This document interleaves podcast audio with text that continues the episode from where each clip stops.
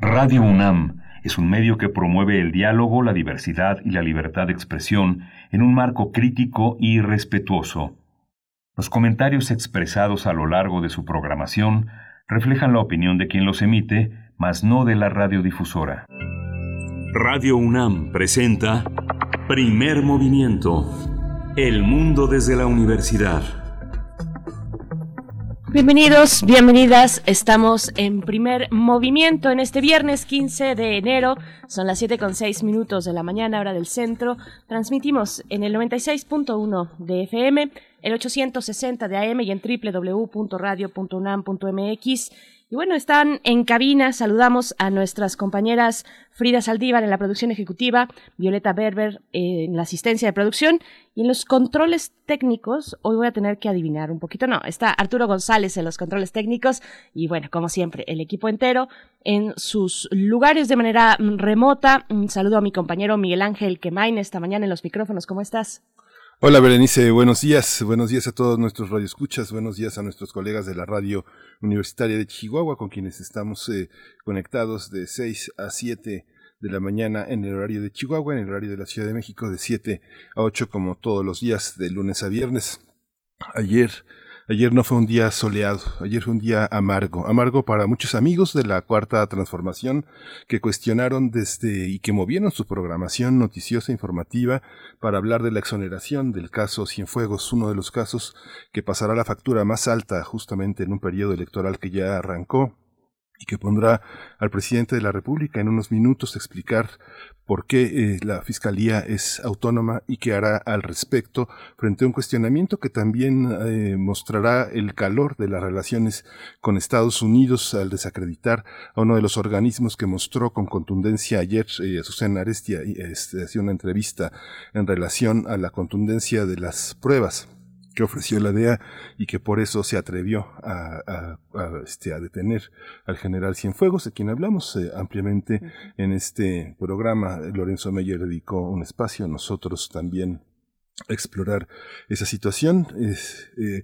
eh, nunca había visto en estos dos últimos años cerrar filas con tantos simpatizantes de la Cuarta Transformación en, contra de esta decisión que a todas luces es eh, un, caso de, justicia expedita, queda, queda por hacer y que queda por darle la credibilidad a un gobierno que que bueno, ya lo veremos, ya lo veremos en unos minutos, pero sí indignó a muchísimos que en, algunos medios calificaron hasta de traición, la, este, una, un dar la espalda a la sociedad que pues eh, muchos decían con lenguajes coloquiales, no se chupa el dedo, no, no se le puede pensar que es una sociedad eh, pusilánime, es una sociedad que llevó al cambio y que justamente muestra los alcances del cambio. ¿no? Hay una parte que para muchos es más de lo mismo, para otros eh, se recupera, hay, una, hay una confianza todavía en estas posibilidades de cambio, pero para otros eh, una, una enorme desilusión. Así es. Así es, Miguel Ángel que si cabe la expresión, bueno, no llegó ni a, ni a primera base, se quedó en el home, no hay acción penal, no habrá, no habrá juicio que podamos ver las y los mexicanos y por lo tanto tampoco sentencia ni condenatoria ni absolutoria. Eh, se cierra este capítulo eh, y bueno, por supuesto que sorprende, no sorprende, es un decir, solamente es mucha ironía decir que sorprende la rapidez, la justicia expedita que eh, recién en seis días, el 9 de enero pasado, una vez que el general Cienfuegos conoció el expediente de su caso, eh, eh, ese mismo, en ese mismo momento, digamos, la acción consecutiva fue aportar por parte del general sus elementos de prueba y así, esto fue el 9 de enero. Cinco días después, estamos hablando, seis días después, hoy, 15 de enero, estamos hablando que el día de ayer por la noche la Fiscalía concluyó que no hay motivo para ejercer acción penal, así lo dijo en su cuenta de, Twitter. Bueno, no solamente en su cuenta de Twitter, hay un comunicado mucho más largo, pero en resumen les comento lo que dice textual eh, en este mensaje en Twitter. La Fiscalía General de la República dice que luego de analizar los elementos probatorios enviados por las autoridades norteamericanas y los aportados por el general Salvador Cienfuegos, la Fiscalía la FGR, concluyó que en, el, en él no sostuvo encuentro ni comunicación con grupo delictivo alguno, por lo que se, se determinó no ejercer acción penal. Así es que bueno, de esta manera, pues cuando se ha visto una procuración de justicia con tal rapidez y yo creo que la cuestión es pensar, entre otras cosas, dónde queda el combate a la corrupción, insignia de la cuarta transformación. Es un mensaje también, será que, que podemos ver un mensaje de la cúpula del poder militar y bueno, eh, pues entre muchas otras cuestiones que tendremos que observar, Miguel Ángel. Sí, sobre todo a la impunidad, más que a la corrupción, yo creo que es a la impunidad porque finalmente corruptos eh, se han enumerado una cantidad de gobernadores, la mitad de los gobernadores del país han resultado un fraude y este ejemplo de impunidad para muchos, lo, lo más fuerte que escuché es la imagen de un presidente de rodillas frente a las Fuerzas Armadas, que esos presidentes de rodillas los hemos visto los hemos visto muchas veces de rodillas y, y francamente este, en las, en las dictaduras del sur, de, Argentina, de Chile, de Uruguay, de Paraguay, hemos visto ese, ese procedimiento que eh, se ha señalado con tanta insistencia, ese privilegio que tienen las Fuerzas Armadas, sobre todo ahora que son tan importantes y tan estimadas en esta campaña de vacunación. Pero, pero bueno, Berenice, ya, ya, lo, ya lo abordaremos con los especialistas,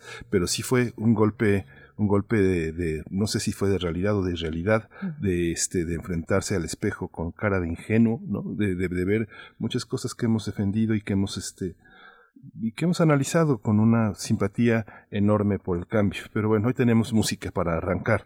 Vamos a tener el encuentro musical del Fondo de Cultura Económica en Colombia. Se ha pulido una cantante colombiana en busca de un estilo singular y experimenta y utiliza como punto de partida la música tradicional de Colombia y América Latina. La vamos a tener también con la presencia de Gabriela Olivo de Alba, y haya estado con nosotros. Es narradora, actriz, eh, performancera, diplomática, exdirectora del Fondo de Cultura Económica en Perú. Ahora está en Colombia eh, enlazando esta, esta manera de cantar también, no solo de libros, sino también de música.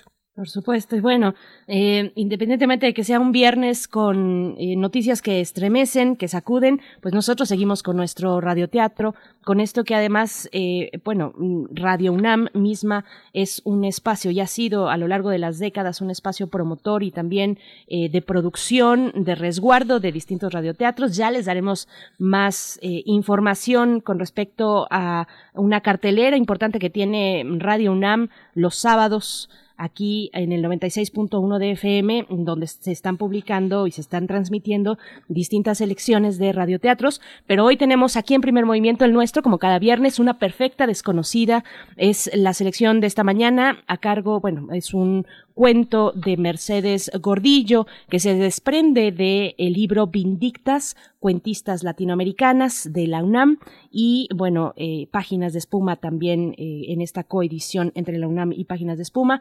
Esto lo podremos escuchar un poquito antes del final de esta hora. Sí, nada más que, y nada menos que en la voz de Tessa Uribe y Frida, y Frida Saldívar, que justamente es una de las aventureras, una de las, una de las personas que seguramente tomará la estafeta de esta, de, este arte fino y poderoso que es el radioteatro en Radio UNAM. En la nota nacional tenemos, en la nota nacional tenemos la estrategia de apoyo a la red de movilidad integrada por Ciudad de México para enfrentar la suspensión de algunas líneas del maestro eh, con la maestra Claudia Ortiz Chao, arquitecta, profesora en la Facultad de Arquitectura de la UNAM. Así es, en la Facultad de Arquitectura. Y para la nota internacional, también en nuestra segunda hora, conversaremos sobre el segundo juicio político a Donald Trump, que ya mm, se está abriendo camino, que ya fue aprobado en la Cámara de Representantes, con apoyo, hay que decir, con apoyo de, eh, de el partido, de algunos legisladores del Partido Republicano, suficientes legisladores como para que este primer paso legislativo hacia el impeachment pues ocurra. Lo estaremos conversando con Andreu Espasa, investigador del Instituto de Investigaciones Históricas de la UNAM. Sí, vamos a tener también esta mañana una mesa, perdón, la poesía necesaria en la voz de Berenice Camacho. Por supuesto, y nuestra mesa del día, un tema fundamental en estos momentos, el apoyo psicológico necesario ante la pandemia de COVID-19. Lo conversaremos con la doctora Ingrid Vargas Huecochea, médico psiquiatra, doctora en ciencias, coordinadora de investigación del Departamento de Psiquiatría y Salud Mental de la Facultad de Medicina de la UNAM, y también en la misma mesa con la maestra Nancy Elizabeth Rangel, maestra en psicología por la UNAM, profesora de la maestría en psicología con residencia en medicina conductual de la misma universidad y coordinadora del área de atención psicológica de la División de Cuidados Paliativos y Clínica del Dolor del Hospital General eh, doctor Manuel Gea González. Así es que bueno, estos temas, la propuesta de primer movimiento para esta mañana, sus comentarios siempre bienvenidos, arroba P Movimiento, en Twitter nos encontramos así, primer movimiento UNAM en Facebook. Nos vamos con nuestro corte sobre información de la COVID-19 como amanecemos esta mañana de viernes a nivel nacional e internacional. COVID-19. Ante la pandemia, sigamos informados. Radio UNAM. La Secretaría de Salud informó que el número de decesos por la enfermedad de la COVID-19 aumentó a 137.916. De acuerdo con el informe técnico ofrecido ayer por las autoridades sanitarias, los casos confirmados acumulados se incrementaron a 1.588.369. En información internacional, un equipo de 13 expertos de la Organización Mundial de la Salud arribó el día de ayer a la ciudad china de Wuhan para investigar el origen del coronavirus SARS-CoV-2. La visita se realiza mientras China anunció el pasado miércoles el primer deceso por COVID-19 en ocho meses. Sí, en la información de la, de la UNAM, el astrofísico Logan Raymond Leonard investigador del Instituto de Radioastronomía y Astrofísica de la UNAM, fue distinguido por su trayectoria académica con el premio de la Academia de Ciencias para el Mundo de Desarrollo, TUAS, por sus siglas en inglés, en la categoría de Ciencias de la Tierra, Espaciales y Astronomía. Así es, el doctor nos ha acompañado aquí en primer movimiento, Raymond Lonard, es investigador de la Universidad Nacional desde el año 2000 y participa actualmente en la colaboración internacional Telescopio del Horizonte de Eventos, una red de ocho radiotelescopios alrededor del mundo que en 2019 difundió la primera imagen real de un agujero negro que además, bueno, ustedes recordarán, fue portada de la Gaceta y de muchos otros medios. Fue un evento inédito en ese momento. Sí, justamente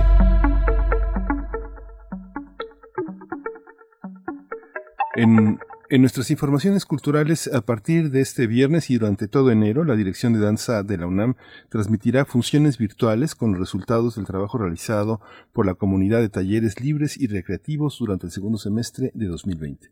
La transmisión se realizará los viernes 15, es decir, el día de hoy, 22 y 29 de enero a las 8 de la noche, así como los sábados 16, 23 y 30 de enero, es decir, los viernes y sábados de enero al mediodía a través de la página de Facebook de Danza UNAM, arroba UNAM Danza, es donde podrán pues disfrutar de las funciones virtuales de los talleres libres y recreativos no se lo pierdan en dirección de Danza UNAM. Y bueno, nos vamos a ir con música, Miguel Ángel. Nos vamos a ir con música. Vamos a escuchar de México de ayer, de Chava Flores, y es una complacencia para Santiago Castillo Pérez. Una indita muy chula tenía su anafre en una banqueta. Su comal negro y limpio freía tamales en la manteca y gorditas de masa, piloncillo y canela rica capirotada de cocotes en miel. Y en la noche un atole tan champurrado que ya no hay de Estas cosas hermosas, porque yo así las vi, ya no están en mi tierra, ya no están más aquí. Hoy mi México es bello, como nunca lo fue pero cuando era niño tenía mi México, no sé qué.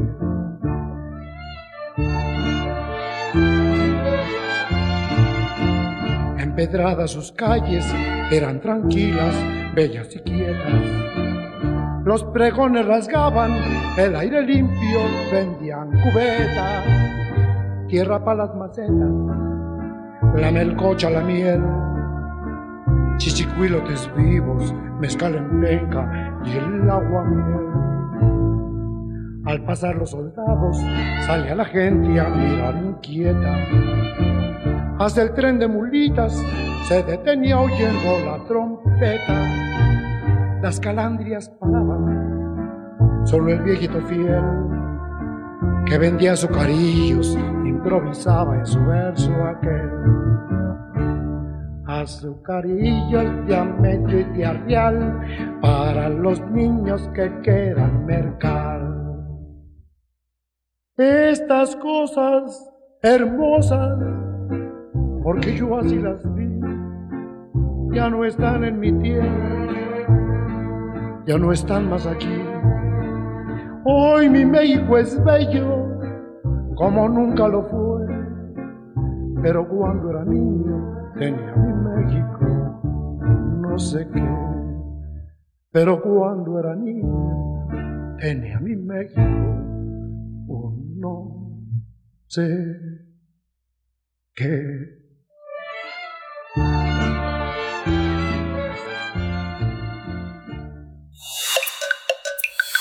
Primer movimiento. Hacemos comunidad. Viernes de ocio. Al público interesado se le invita a disfrutar un gran encuentro musical donde están reunidos eh, tres músicos provenientes de Colombia, México y Venezuela. Es un encuentro musical en el que participará la cantante colombiana Lucía Pulido, una de las voces eh, más interesantes de la escena internacional en América Latina.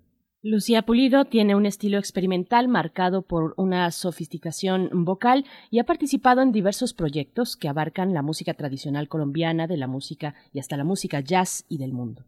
En representación de nuestro país participará Ulises Martínez, un músico tradicional del flamenco mexicano que imprime un toque distinto a la obra, mientras que la aportación venezolana estará a cargo de Aquiles Báez, quien es un extraordinario músico, guitarrista y maestro de la Escuela Latinoamericana. Es un arreglista y compositor.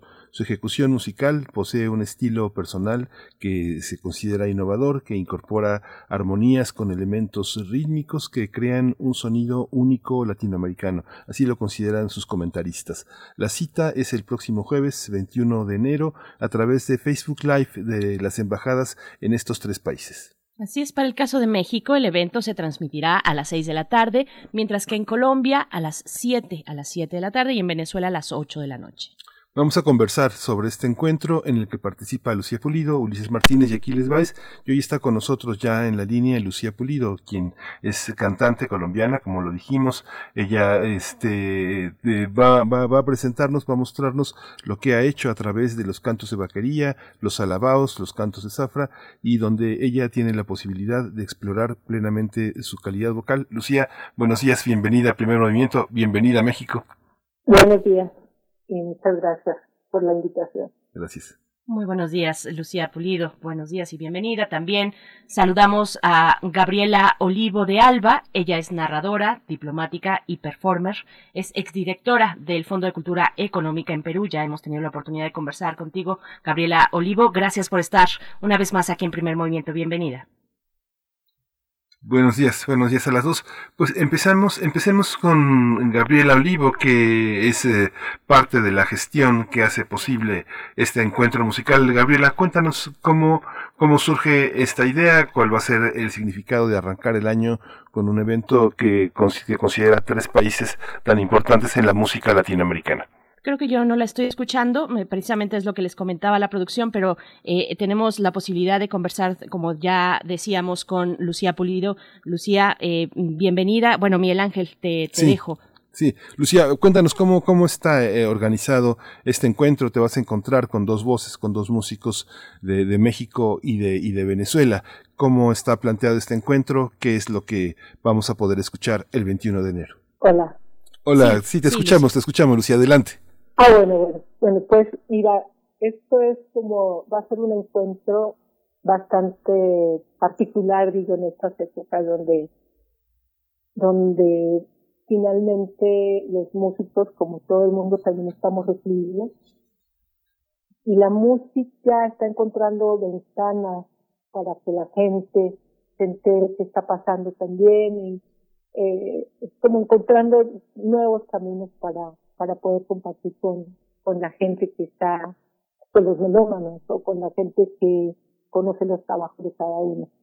Y pues esto va a ser un encuentro muy especial, muy lindo, con, músicos como Ulises Martínez, violinista, guitarrista, cantante, o sea, digamos que Ulises es un músico bastante eh, especial, como en todas las, todo él, ¿no? Como, él es productor también, él es compositor, él está vinculado a distintos proyectos aquí en México desde hace muchos años, ya se, ya se enterarán cuando nos veamos el 21 en, en este encuentro. Y la otra persona es eh, Aquiles Baez, que está en Venezuela. Aquiles es una persona eh, que es como un referente musical también en Venezuela, en este país, por muchísimas razones, no solo como guitarrista, no solo como compositor, pero también es un activista cultural. Es una persona que se pudo haber quedado, nosotros nos conocimos en Nueva York cuando vivíamos en Nueva York, y decidió regresar a su país eh, y sigue en Venezuela haciendo cosas desde un lugar bastante complicado, pero y ahora me imagino que un poco más, ¿no? Por la situación mundial de salud. Eh, pero pues eh, con una con un espíritu bastante eh, ah es muy especial tiene, tiene una manera de ser que es muy linda y es un gran gran músico entonces eh, yo creo que la historia que vamos a contar cada uno y, y compartir como lo que hacemos eh, desde nuestros lugares va a estar, va a estar muy entretenido, va a estar muy interesante. Ya está en la línea Gabriela Olivo de, de Alba, narradora, actriz, eh, motor de este, de este encuentro. ¿Cuál es la particularidad del encuentro? ¿Es, es el inicio de algo? ¿Es eh, el punto de llegada de un encuentro que no hemos tenido oportunidad de visualizar, pero que ahora converge en estos, en estos tres músicos eh, latinoamericanos? Eh, cuéntanos, este, Gabriela Olivo. Bueno, en realidad este encuentro musical, esta tertulia, porque no es exactamente o no será un concierto, fue ideado por Marco Barrera Basol, mm. el coordinador de vinculación internacional de Fondo de Cultura Económica. Y la intención es justamente hacer eh, sentir y hacer esta presencia hispanoamericana, en esta ocasión musicalmente a través de este encuentro, en donde pues pensamos que lo que estará presente son tres vertientes fecundas unidas en una experiencia sonora, gozosa y profunda, en la que confluyen la tradición tanto de Colombia, de México y de Venezuela, y la innovación y la búsqueda musical que, como lo ha dicho Lucía, pues tanto ella desde Colombia y ahora que está radicando en México, Ulises Martínez, también mexicano, y Aquiles Baez, eh, músico venezolano, nos mostrarán cómo esta matriz común musical, este código común, eh, tiene pues sus particularidades, eh, se desenvuelve, se desarrolla en, eh, en búsquedas que innovan y al mismo tiempo que se vincula, que las vincula. Nos parece además muy interesante el que esto vaya a ser transmitido desde Facebook eh, de la propia filial o subsidiaria del Fondo de Cultura Económica en Colombia. La Embajada de México en Venezuela también se ha unido a esta iniciativa y la Embajada de, de México en Colombia también. Entonces, pues eh, lo sentimos relevante y bueno, algunos se preguntarán, ¿y por qué una editorial se interesa por la música, pues es claro que en los libros también se refleja este espíritu. Fondo de Cultura Económica tiene, entre otros títulos, publicado El mar de los deseos, El Caribe afroandaluz, Historia y Contrapunto de Antonio García de León.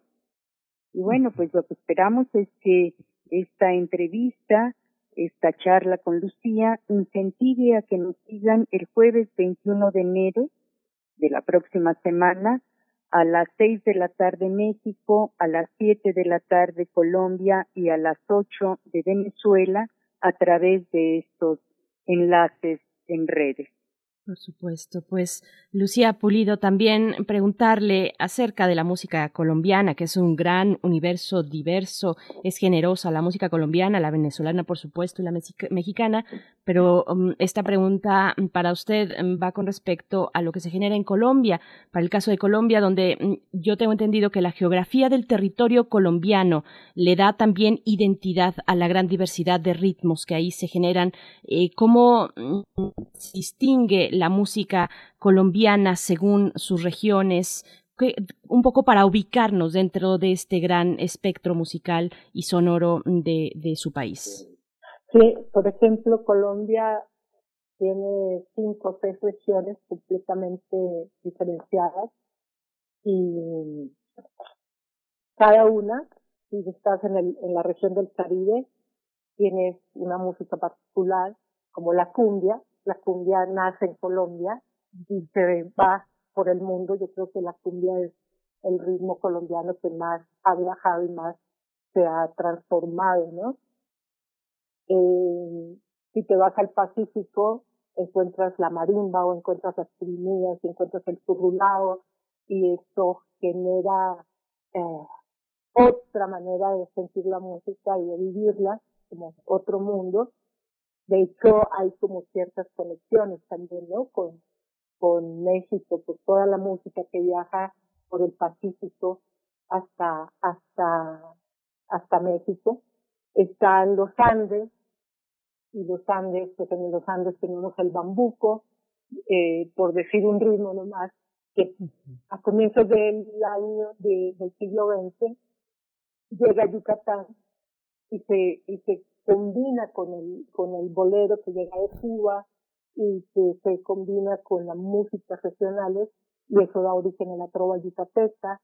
Eh, y luego te vas a los llanos orientales, donde a veces yo siento que están hermanadas, la música al joropo está hermanada con, con el son jarocho, acá en, en toda la región de, de, Veracruz, y si te vas al Amazonas, también la Orinoquía es otro mundo musical, o te vas a las islas de, del Caribe, en, en, San Andrés y Providencia, como toda este, esta música de esa región que se desarrolló también de otra manera. Entonces, es, es como que cada, cada región es un mundo, tiene un universo, una manera de hablar con su propia eh, gastronomía, eh, y es muy activo, o sea, eh, musicalmente en Colombia eh, pasan muchas cosas eh, y están pasando desde hace años, no solo como las músicas tradicionales, pero también con eh, el jazz y el rock y el hip hop, eh, todo como echando mano a las raíces, ¿no? Esa, esto creo que ahorita sí, se siguen cocinando cosas en todo el, en todo el territorio y de ahí sigue saliendo música para el resto del mundo. Por supuesto, hay una efervescencia musical asombrosa en Colombia. Eh, yo he tenido la oportunidad de dar seguimiento a nuevas propuestas desde hace ya varios años y no, no, no, termino en esa tarea. Siempre hay algo nuevo que escuchar en Colombia. Es muy sorprendente. Y, y bueno, mm, Gabriela Olivo, pregunto, eh, en esos elementos que atraviesan la canción colombiana, venezolana y mexicana, qué significa la selección precisamente de estos eh, músicos, compositores, artistas, Ulises Martínez, Aquiles Valls y por supuesto Lucía Pulido, qué elementos podríamos destacar de, de, su carrera precisamente, de su producción musical con respecto a lo que une y atraviesa a estas tres, eh, estos tres países en su musicalidad. Ajá, bueno, pues de, de algún modo retomaría lo que ya ha mencionado Lucía y es el hecho de que los tres músicos, tanto ella como cantante, eh, Ulises Martínez, que además eh, pues tiene estas raíces en Michoacán, eh, Aquiles Baez como venezolano, abrievan en esta tradición de sus países y de sus regiones en donde pues es indudable que hay una, una matriz eh, que nos vincula, pero que cada uno ha ido haciendo sus propias búsquedas, ha ido incorporando sus aportaciones musicales vinculadas al jazz, eventualmente al blues.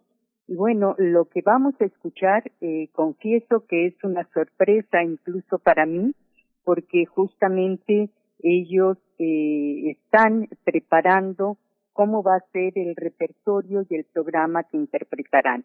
Tenemos además que tener claro eh, pues las limitantes de hacer un encuentro de esta naturaleza virtualmente, porque cada uno de ellos tendrá que estar en su propio espacio, muy probablemente sin los músicos que habitualmente los acompañan, y justamente este esfuerzo y esta gana de estar y este honor de abrirnos el espacio de sus propios hogares o de sus estudios, pues creo que será muy enriquecedor para todos.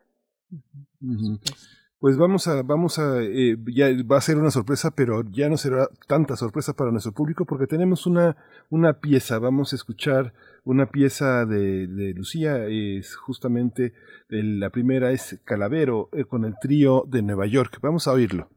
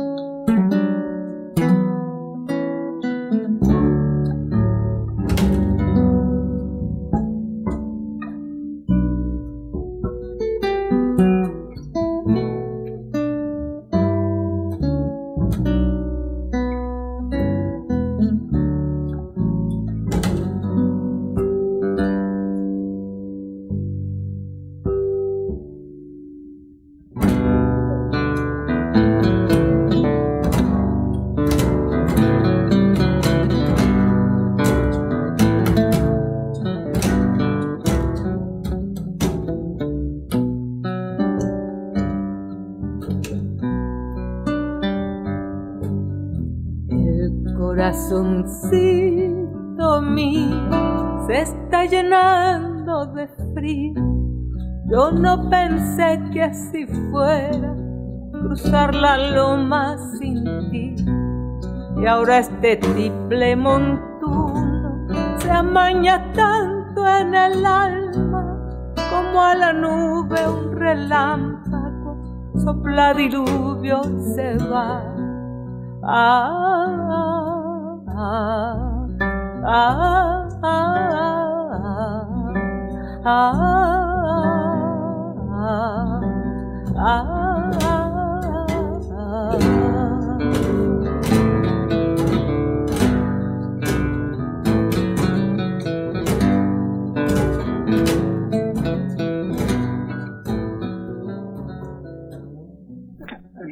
Regresamos, regresamos aquí después de escuchar Calavero de, de, Lucía eh, Pulido. Hay una visión a Lucía Pulido de la música latinoamericana que ha sido muy rica en los últimos años. Tenemos por lo menos 70 años de escuchar una música llena de cambios, llena de experimentación.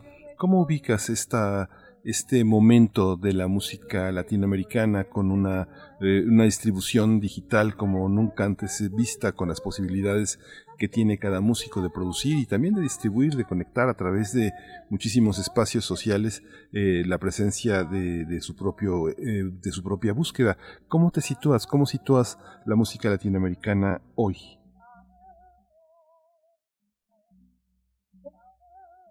Sí, sí Lucía, A ver, sí, siento que puede ser un poquito ambigua o muy amplia la, la pregunta, porque son tantos países y cada uno tan diverso, con tantos géneros eh, que hay en cada, en cada lugar y con tantos artistas eh, como ubicados en distintos lugares. A ver, No es lo mismo eh, la música comercial que tiene acceso a, a la radio, a la radio comercial me refiero yo, eh, y músicos más alternativos que no están como por el mainstream, ¿cierto?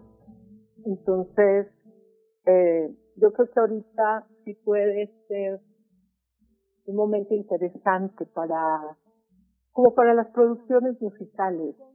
Igual, yo creo que se ha ido transformando con el tiempo, de acuerdo como a las capacidades tecnológicas de, de cada uno.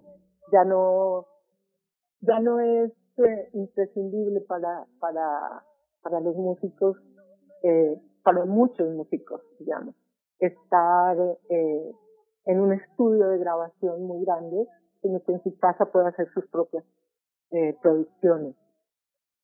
Eh, y así, o sea, yo creo que es, es eh, puede ser complejo para, para mucha gente. Es como qué puede pasar en este momento donde eh, hay un problema de salud a nivel mundial, donde todos tenemos que estar restringidos, donde no se pueden hacer conciertos en vivo, que es donde realmente, o de lo que realmente los músicos eh, vivimos, eh, lo que más disfrutamos es como lo que le da, llena, llena mucho el espíritu, ¿no? El contacto con, con la gente. Y yo creo que ahí la tecnología tiene un impacto tremendo, ¿no? En, en las posibilidades para, para cada para cada producción o para cada músico, para cada proyecto. Porque si, si estás bien, eh, a ver, eh, si tienes acceso a la tecnología, no hay tanto problema como para los músicos que no tienen acceso a tanta tecnología que le permite estar eh, como al día o vigente o comunicado. Entonces, eh, eso yo también creo que va a generar un impacto que no sé cómo se va a reflejar en el tiempo. Eh, y mira, hablar de, de, de, de Latinoamérica es, eh, es bastante complejo, obviamente, porque tenemos información de algunos países. O sea, yo sé que en, en, en, Brasil eh, se escuchan a ellos mismos, pero casi no llega información de lo de, lo de afuera, de, lo que, de los países que, que, los, que los rodean, digamos. Llegan músicas desde Europa o desde el mainstream. Eh, lo digo porque trabajo también con músicos brasileños y tenemos proyectos conjuntos que involucran eh, como esta, este, este, esta información, digamos que, la puedo tener de primera mano. Eh, mm, es complicado recibir música a veces del Ecuador o de Bolivia, eh, a no ser que seas un melómano y estés averiguando, estés preguntando, por eso te decía que era una pregunta bastante amplia y, ambigua. En México hay tanta música también, pero no toda se mueve, no toda, no toda viaja de la, de la misma manera. Eh, entonces yo creo que, que hay mucho para, para investigar y para, para, y de la que aprender también, ¿no? Por supuesto. Pues tendremos la oportunidad eh, de una muestra precisamente lo que ocurrirá con esta tertulia. Gabriela Olivo, eh, lamentablemente, lamentablemente está encima el tiempo, pero invítanos de nuevo, por favor, cómo podemos acercarnos a disfrutar de esta tertulia, en qué momento, cuáles son las plataformas. Bueno, recuerdo y les repito que será el jueves 21, el jueves de la próxima semana, a las siete de la noche Colombia, ocho de la noche Venezuela y seis de la tarde México. Estará eh, pues los músicos que ya mencionamos, Lucio, Lucía Pulido de Colombia, Ulises Martínez de México y Aquiles Valls de Venezuela y esto se podrá escuchar a través de las páginas de Facebook de Fondo de Cultura Económica Colombia, de la Embajada de México en Venezuela, Embamex Venezuela, y de arroba Embamex Hall. en Bamex, Colombia. Eh, de verdad estaremos muy gozosos de que nos acompañen y que podamos disfrutar esta tertulia musical. Por supuesto, pues estaremos atentos, atentas. Lucía Pulido, estamos por despedirnos. Antes de irnos con música, lo que vamos a escuchar es un dúo con Ulises Martínez y Ambe Charue eh, Pirecúa. Pero antes de eso, mm, preguntarte, yo, yo tengo curiosidad de escuchar de tu voz eh, lo que significa para ti o cómo estás viendo, eh, qué, qué significa cuando hablamos de la innovación musical en un espectro tan amplio como el latinoamericano, o si lo queremos reducir a estos tres países también de los que hablamos, eh, Colombia, Venezuela y México. ¿Cómo percibir la innovación musical en estos momentos?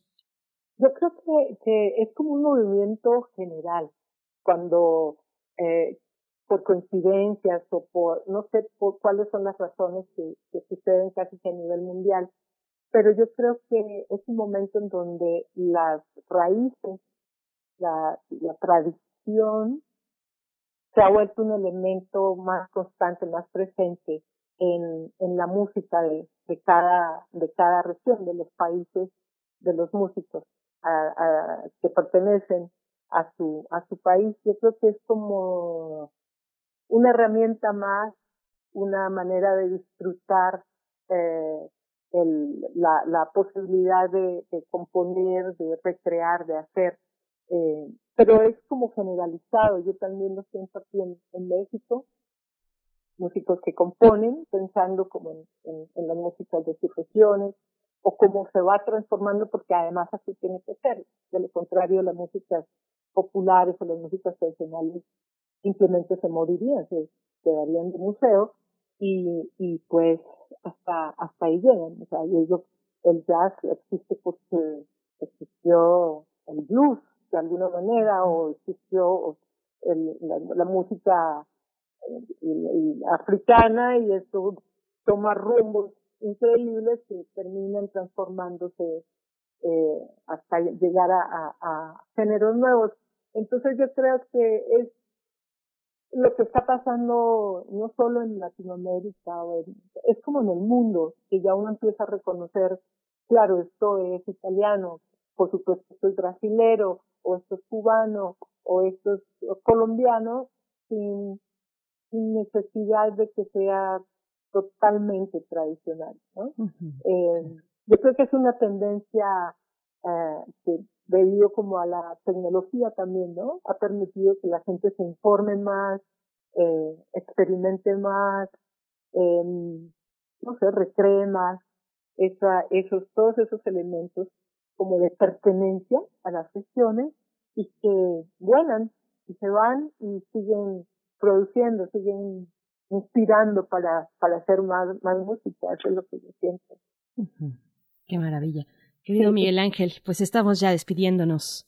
Vamos a ir con música, vamos a despedir esta, esta conversación con música y justamente con un dúo en el que está presente Ulises Martínez. Vamos a, vamos a escuchar ese dúo, esta pirecua. Pues les agradecemos muchísimo, Lucía Pulido, felicidades. Te vamos a tener en México, vas a formar ya parte de este repertorio de la escucha nacional y latinoamericana. Y a Gabriel Olivo, muchas gracias. A Gabriel Olivo de Alba, narradora, actriz, eh, representante del Fondo de, Cultura Económica. Muchas gracias por su participación esta mañana. Hasta luego y gracias a ustedes. Nos vemos el próximo jueves. Nos vemos el jueves jueves, jueves 21 a las 6 de la tarde para la hora de México en la página de Facebook de el Fondo, mm, la Embajada de México mm, y Fondo de Cultura de Colombia. Pues bueno, vamos a escuchar. Vamos a escuchar.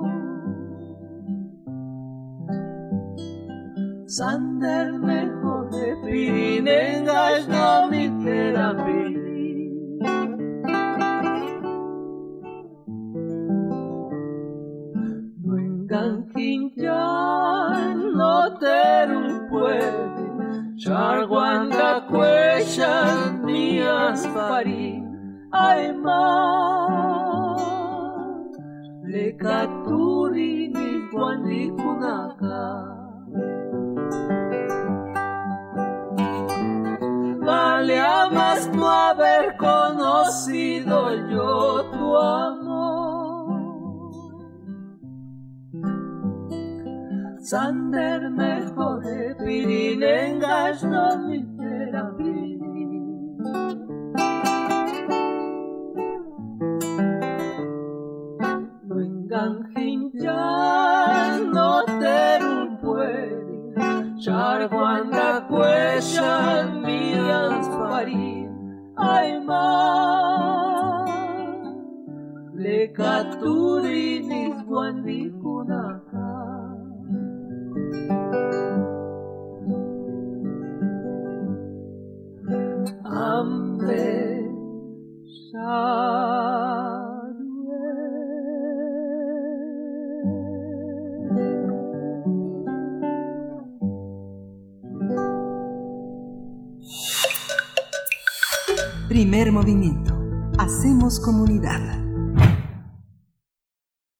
Estamos de vuelta para presentar nuestro radioteatro de esta mañana, Una perfecta desconocida. Es el título es un cuento de Mercedes Gordillo que se puede encontrar en Vindictas cuentistas latinoamericanas. Es una publicación, bueno, que ustedes conocen y si no les comento, Páginas de Espuma junto con la UNAM, pues publican este, este libro, esta consecución de libros titulados Vindictas, en este caso de cuentistas. Vamos a escuchar en la voz de Tessa Uribe y Frida Rebontulet. Vamos para allá.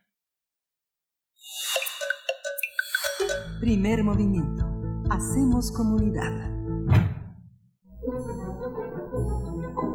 Para teatros, los radioteatros de primer movimiento.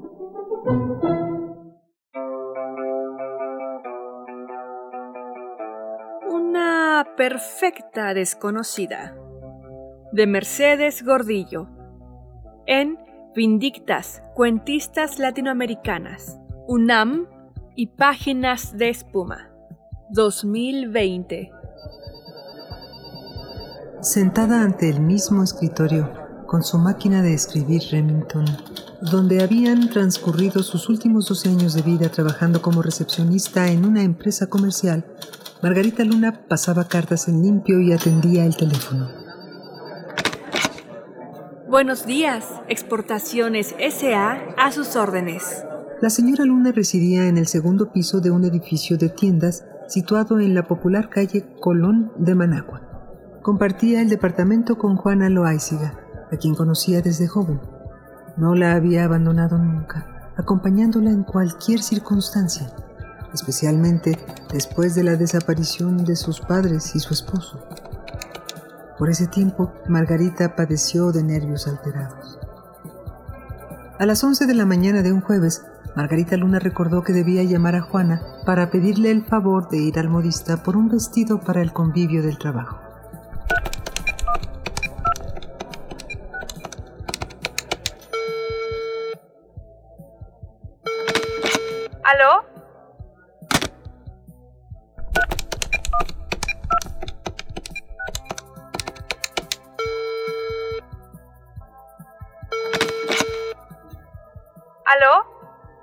¿Quién habla, por favor? Margarita Luna. Estoy marcando al 77123. Sí, con Margarita Luna. ¿Qué desea? pero ese es el mío. ¿Y Margarita Luna soy yo? Sí, se metieron ladrones a mi casa. Eso es, se metieron ladrones. Ay.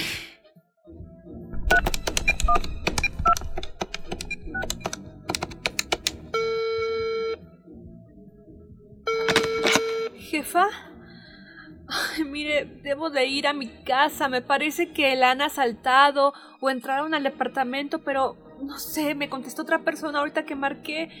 Mire, déme chance de ir a mi casa. Le marco más tarde. De verdad que es una emergencia, por favor. Muchas, muchas gracias. Le marco, jefa. Gracias.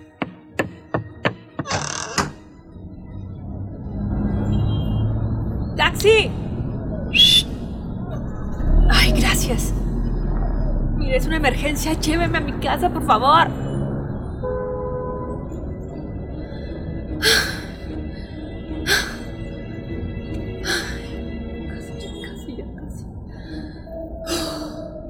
Margarita salió rápidamente a la calle e indicó su dirección al conductor.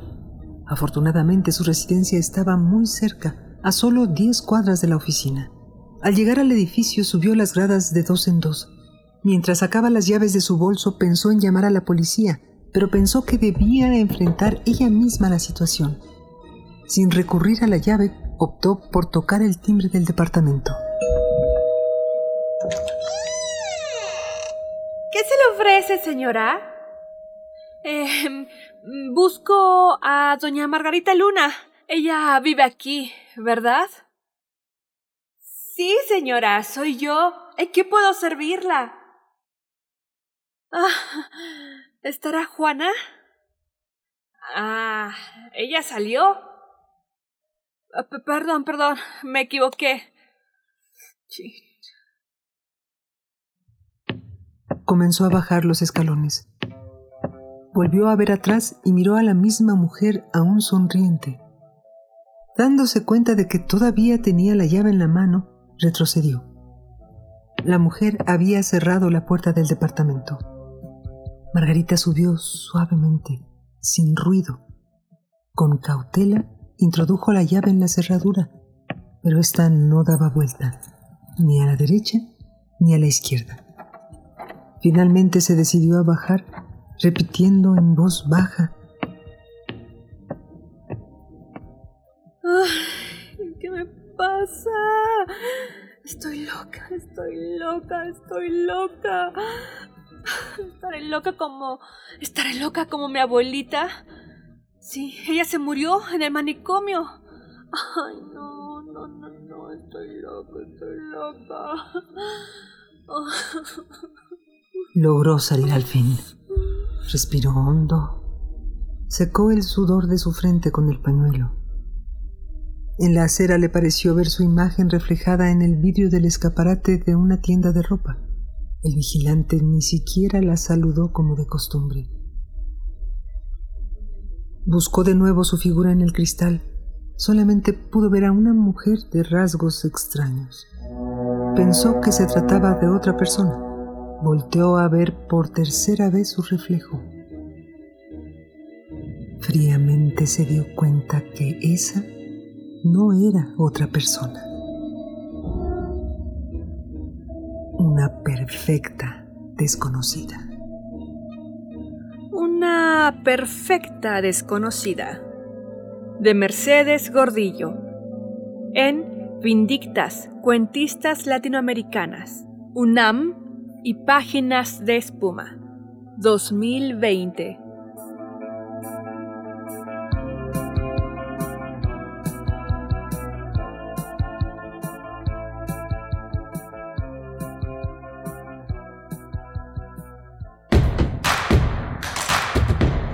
Síguenos en redes sociales. Encuéntranos en Facebook como Primer Movimiento y en Twitter como arroba PMovimiento. Hagamos comunidad.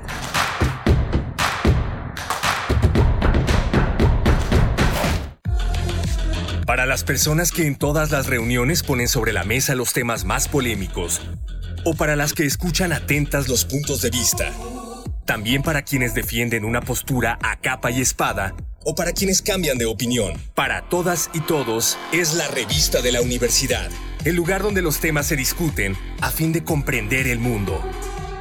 Únete al debate sobre los temas relevantes todos los jueves a las 16 horas por Radio UNAM. Disentir para comprender. Radio UNAM. Experiencia sonora. Morena nos prometió que iba a barrer de arriba hacia abajo y lo cumplió. Barrió con ahorros de México. Barrió con los medicamentos.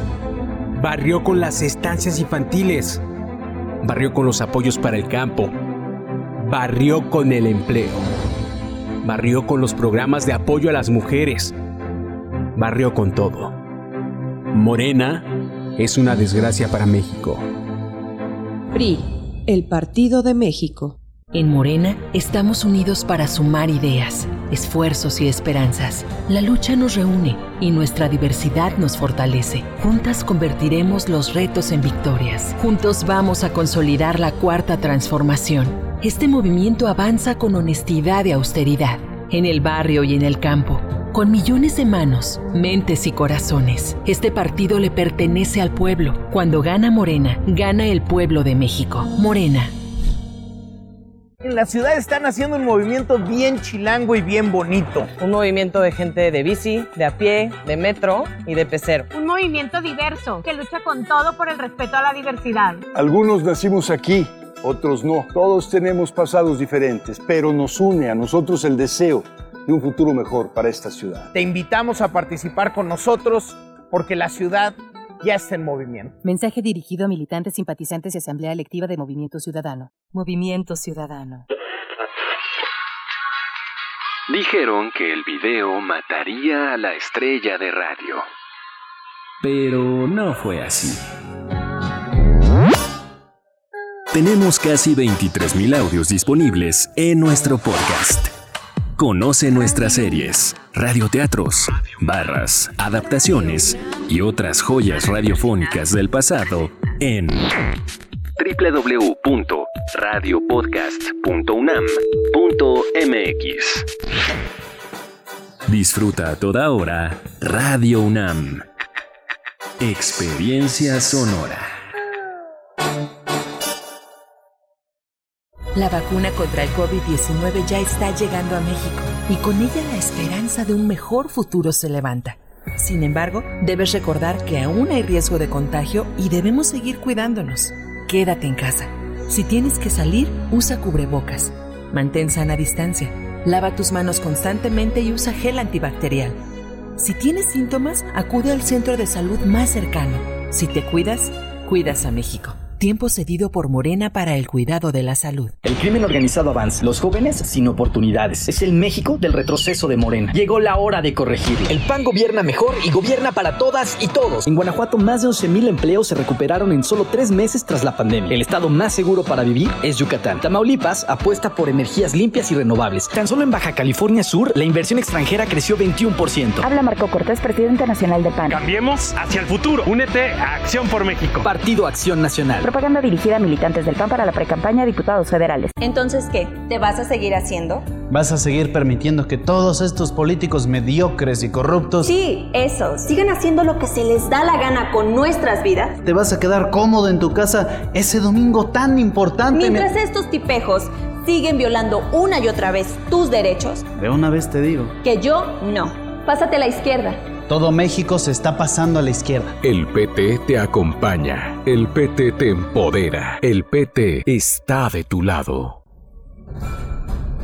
Nuestro cuerpo es una máquina perfecta. Está en nosotros que lo siga siendo. Ante la enfermedad, la información es nuestra arma más poderosa. Conoce las investigaciones más recientes sobre la salud humana a través de los mejores especialistas. Hipócrates 2.0. Investigación y vanguardia en salud. Todos los martes a las 18 horas por el 96.1 de FM. Saber cómo funciona nuestro cuerpo es la mejor manera de cuidarlo. Radio UNAM. Experiencia sonora.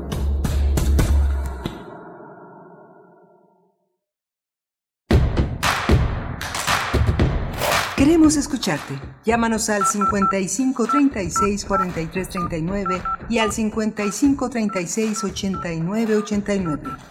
Primer movimiento. Hacemos comunidad.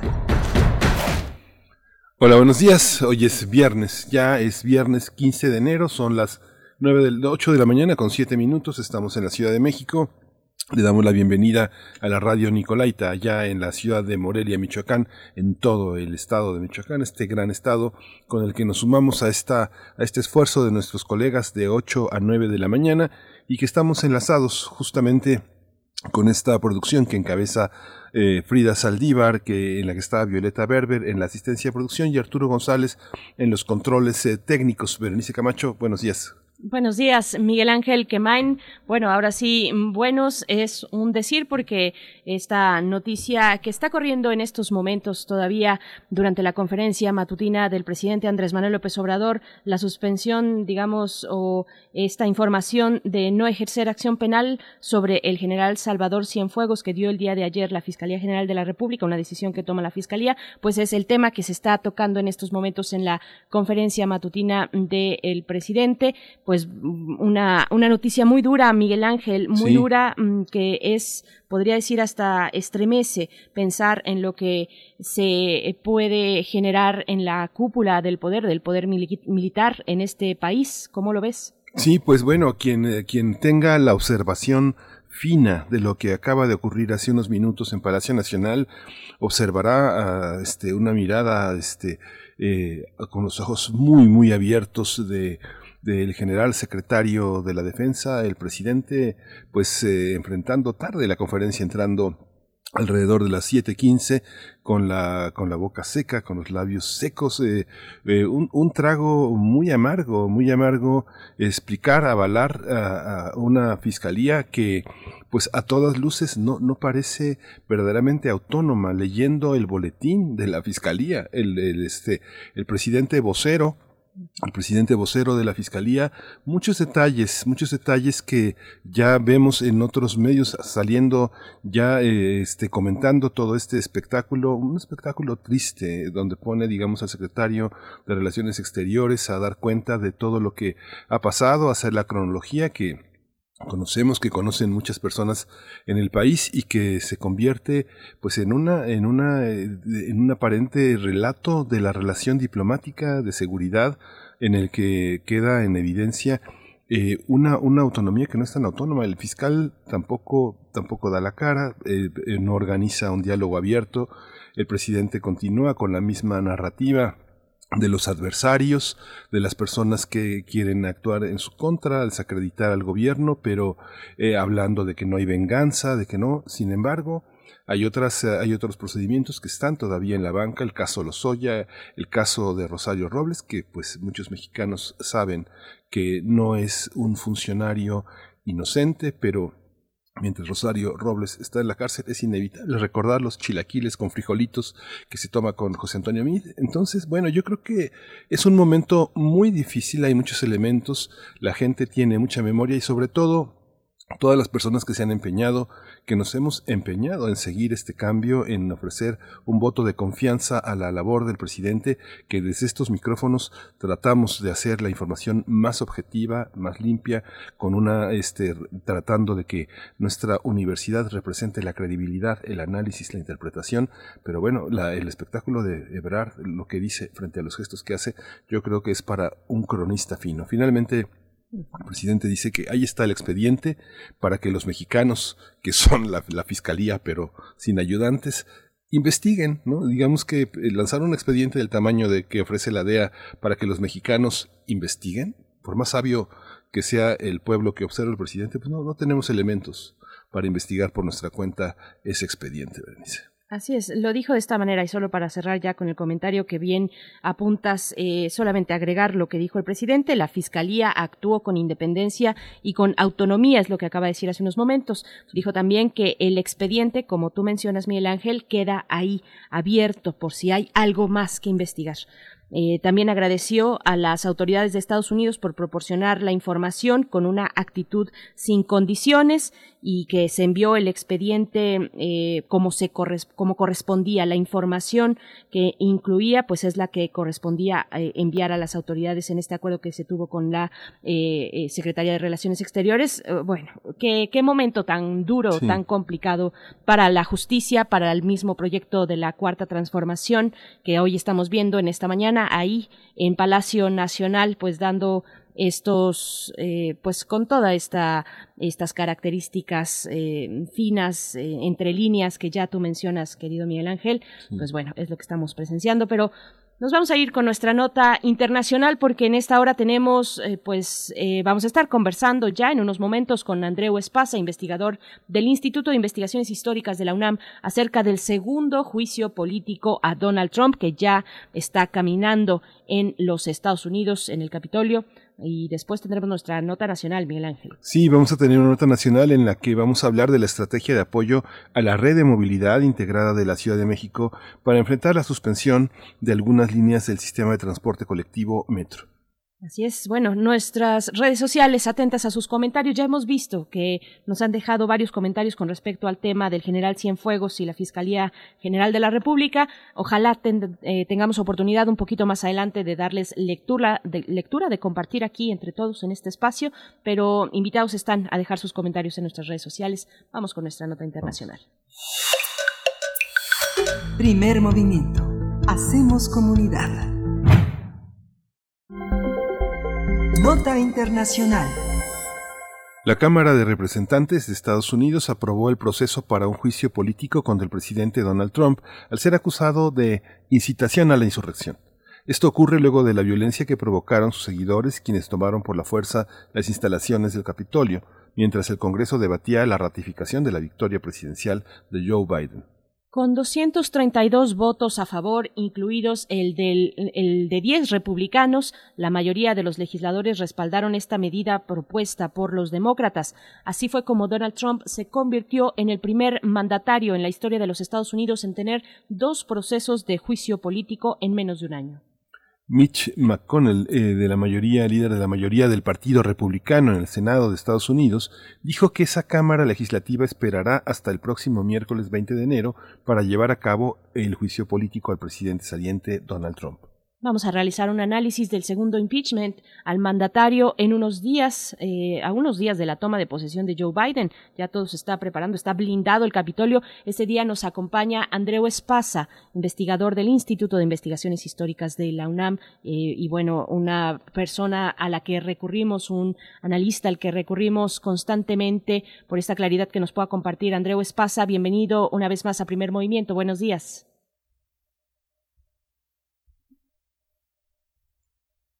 De nuevo, yo no estoy escuchando a Andreu, no. lo estamos escuchando, así es que ahí la producción que nos comente, pero bueno, lo que hemos visto en lo que retomamos esta, esta comunicación, Miguel Ángel, hemos visto en estos últimos días, en estas últimas horas, cómo se ha blindado un despliegue de la Guardia Nacional en los Estados Unidos sobre el Capitolio para blindar pues este proceso que ya está en, en puerta que es la toma de posesión de Joe Biden, siguiente presidente de los Estados Unidos, presidente electo de los Estados Unidos. Ya tenemos. Ya, ya está. Andreu, bienvenido, buenos días. Buenos días. Ya nos ya habíamos hablado de la, en la primera ocasión, en el primer intento de juicio político, es el segundo juicio. ¿Cómo, cómo lo percibes? ¿Cómo está estructurado? ¿Cuáles son las características que, que tendrá después de que se consume pues la transición de mandatarios? Bien, yo creo que todos los que seguimos muy de cerca la, actualidad estadounidense estamos en shock desde el asalto al, Congreso y nos cuesta mucho, digamos, superar este estado de pasmo y analizar un poco lo que está pasando en perspectiva. Uno de los elementos que, se pueden mencionar es que así como en el primer impeachment se comparaba mucho lo que estaba pasando con la época de Nixon, con el impeachment que sufrió Nixon, porque al final tuvo que ver en el sentido de que Nixon intentó manipular el resultado de las primarias del Partido Demócrata en el año 72. En este caso, las comparaciones ya no son con Nixon, sino que se remontan a los tiempos de la Guerra Civil, es decir, se remontan a la, a la Guerra Civil porque la Guerra Civil como origen como desencadenante al final tiene mucho que ver con el hecho de que el sur no reconoció los resultados electorales y se separó porque ganó Lincoln. Y estamos en un, ambiente tan guerra civilista que las comparaciones tiran, tiran para allá. Sin embargo, también evidentemente hay algunas afirmaciones, digamos, hay un gran debate sobre cómo calificar lo que pasó, si es una incitación a la, a la, a la insurrección, que ha sido lo, por lo que ha sido acusado en el Congreso. Algunos hablan de intento de golpe de Estado, que es algo que puede ser más cuestionable porque no hay, digamos, mucho por donde mm, eh, justificar el, el, supuesto uso de las Fuerzas Armadas en, en este caso, pero estamos evidentemente en una situación muy, muy sin precedentes, digamos. Estamos todos muy chocados de los pocos precedentes que hay. A nivel de consecuencias, evidentemente, posiblemente tendrá que ver con las consecuencias de, de que se acabe la de que tenga frustradas las expectativas de presentarse de nuevo en 2024 si saliera el impeachment exitoso. Andreu Espasa, mm, te pregunto, bueno, eh, es eh, tiene tiene cabida en estos momentos ya en los últimos días de la presidencia de Donald Trump realizarle realizarle este proceso legislativo de impeachment, ¿cómo cómo se ve? Sí, bueno, hay la posibilidad, digamos, eh, ya está aprobado por la Cámara, el juicio se tiene que dar en el Senado, por lo tanto, lo primero que tiene que pasar, eh, digamos, si Nancy Pelosi lo comunica al Senado el Senado tiene obligatoriamente que empezar a gestionar este juicio el primer día que se reúna, que es el día 19, un día antes de la inauguración, y si Pelosi decide esto, el, juicio empezaría el mismo día, de hecho, de la, de la inauguración, que es algo que evidentemente no tampoco tiene precedentes. En ese sentido, como se ha mencionado antes en la nota, hay 10 congresistas que votaron con los demócratas. Es un porcentaje muy bajo. Digamos, Nixon logró más más, digamos, perdió más republicanos en el camino. Sin embargo, son 10 más que en el momento del, digamos, son, que en el momento de, de, de, del primer impeachment. Y claro, lo que tenemos aquí, que tenemos que tener en cuenta, es que el Partido Republicano está profundamente dividido. Y hay algo realmente sorprendente, quizás una de las cosas más interesantes de lo que está pasando, es que de los 147 congresistas que rechazaron la certificación de los resultados, muchos de ellos están perdiendo muchísimas donaciones de los empresarios. Se están quedando, digamos, desvinculados de las donaciones empresariales y se nos da la paradoja, pues, que el presidente más empresarial, digamos, casi de la historia de Estados Unidos, ha logrado paradójicamente romper temporalmente los vínculos entre el Partido Republicano y la comunidad empresarial. Biden tiene un campo de acción muy amplio porque el trumpismo se está quedando como una fuerza muy ideológica, con unos apoyos sociales muy doctrinarios, pero que no están apoyados en los sectores tradicionalmente favorables al Partido Republicano, como lo es la comunidad empresarial. Esta comunidad empresarial, estos desacuerdos, esta, abandonar a Donald Trump, ¿cómo, cómo es, ¿quiénes son? ¿Cómo se está caracterizado en la sociedad norteamericana? ¿Cuáles son eh, en, este, en este momento la reacción de los estados que votaron mayoritariamente, que votaron muy cerca de, a favor de Trump. ¿Cómo está ese juego de fuerzas? ¿Se han manifestado los, los gobernadores que abiertamente le ofrecieron el apoyo a, Trump? ¿Cómo, ¿Cómo recibe Biden el gobierno en este sentido político frente al partido trumpista? Tiene, digamos, eh, Biden tiene enfrente a un partido republicano dividido en el que algunos senadores importantes que parecían muy trompistas finalmente se han, se han alejado de él y al mismo tiempo a nivel social, digamos, aquí hay un gran debate, ¿no? Porque se ha hecho a veces una exageración del supuesto apoyo de la clase obrera blanca a Trump. El votante típico de Trump no es clase obrera blanca, sino es clase media baja en un estado precario, en un estado de declive, pero no es el obrero blanco. De hecho, hay más obreros con licenciatura universitaria blancos, no, perdón, hay más, hay más eh, licenciados blancos que votan a Trump que obreros sin licenciatura blancos que voten a Trump. Es un partido, es un apoyo social fuerte, muy masivo, es un, es un país con, digamos, con una clase media muy amplia y con una clase media baja muy importante, pero no es tanto una fuerza obrerista, sino una fuerza de clase media baja de la suburbia. Es de gran relevancia esta anotación porque finalmente se va Trump con o sin impeachment, ya lo veremos, pero la tensión se queda, la polarización se queda, esta, este sector de la población norteamericana, por supuesto, se queda ahí. Eh, ¿cómo, ¿Cómo se ve ya para las consideraciones que tienen que ver con lo que va a enfrentar Joe Biden eh, en una sociedad así de, de polarizada y con esta, pues, con este referente anterior de lo que ocurrió en el Capitolio?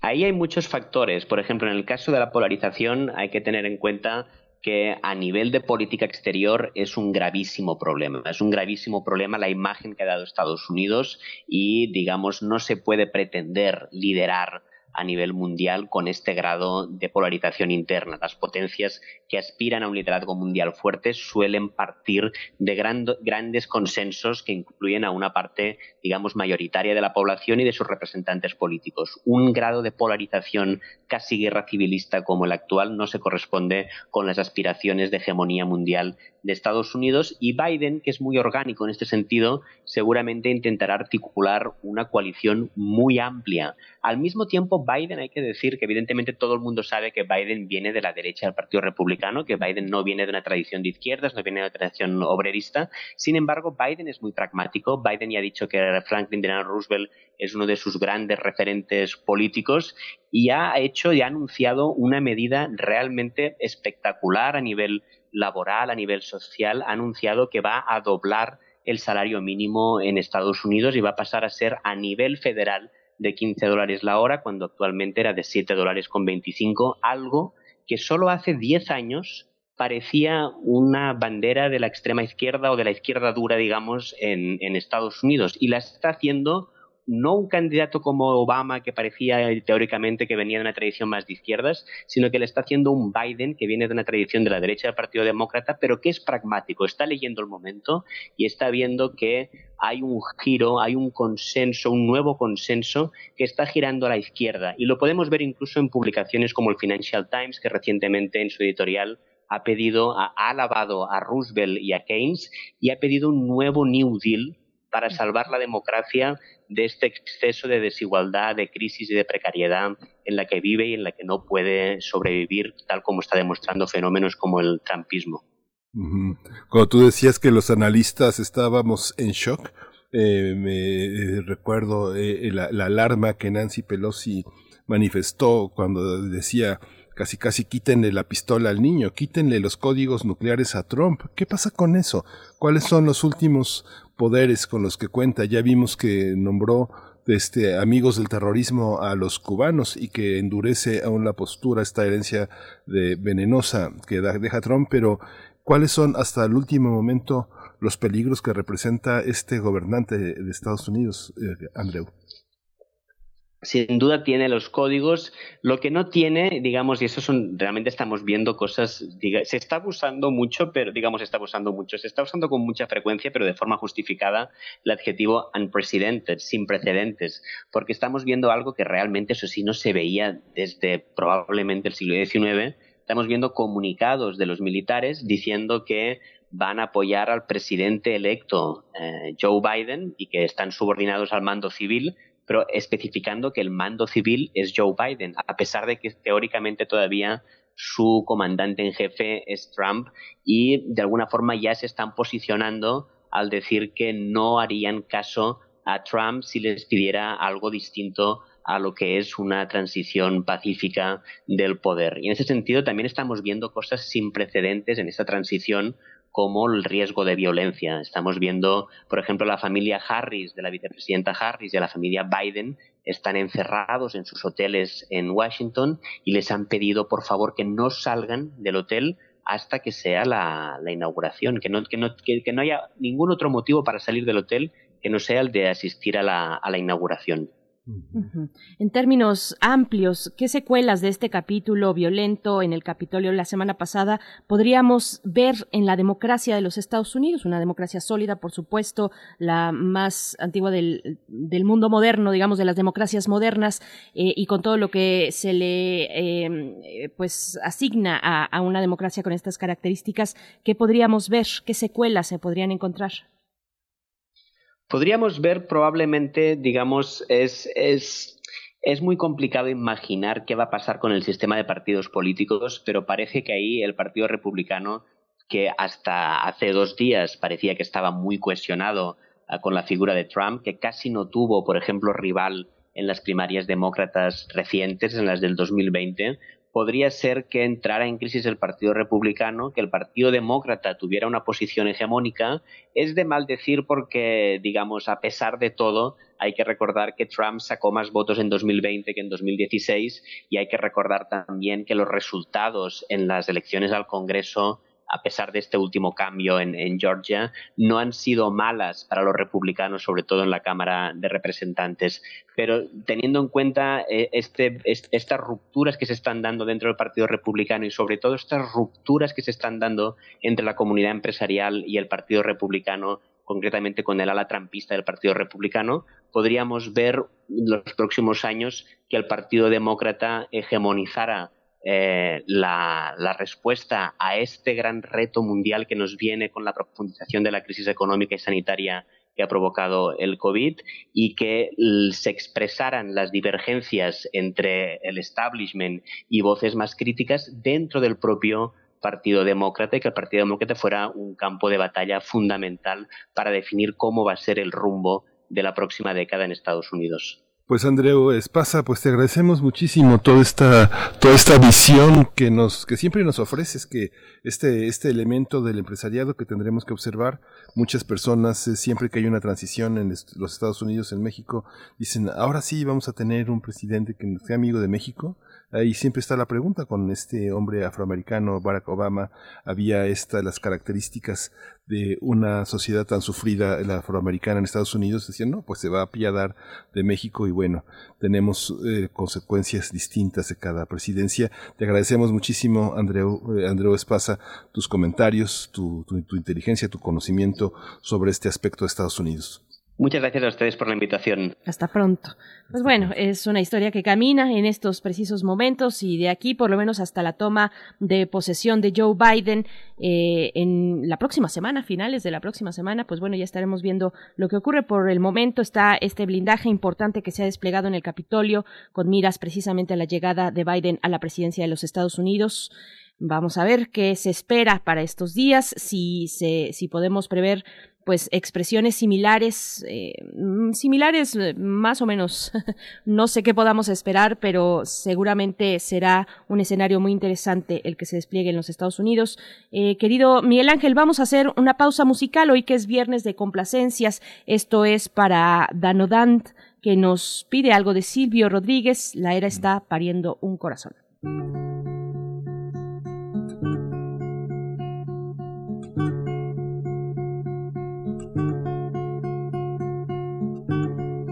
Le he preguntado a mi sombra a ver cómo ando para reírme mientras el llanto con voz de templo rompe la sala regando el tiempo.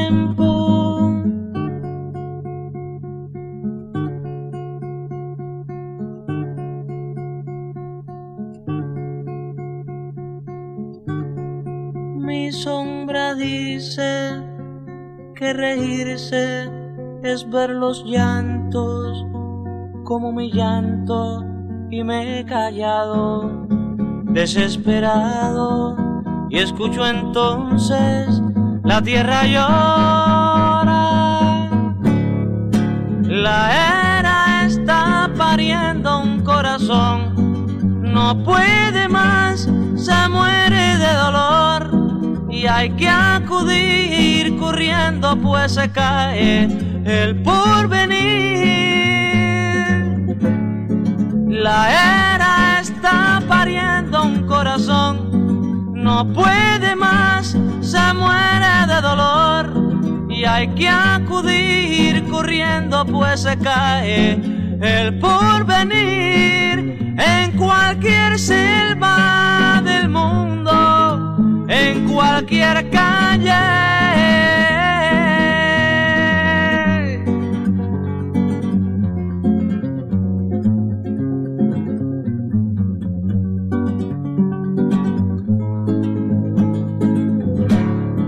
Debo dejar la casa y el sillón. La madre vive hasta que muere el sol. Y hay que quemar el cielo si es preciso por vivir.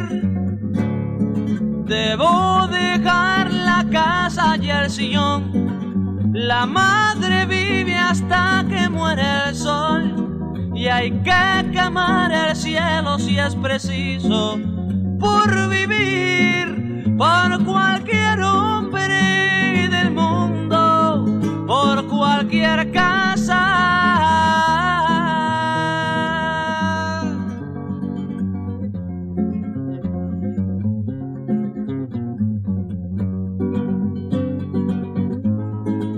Por cualquier casa.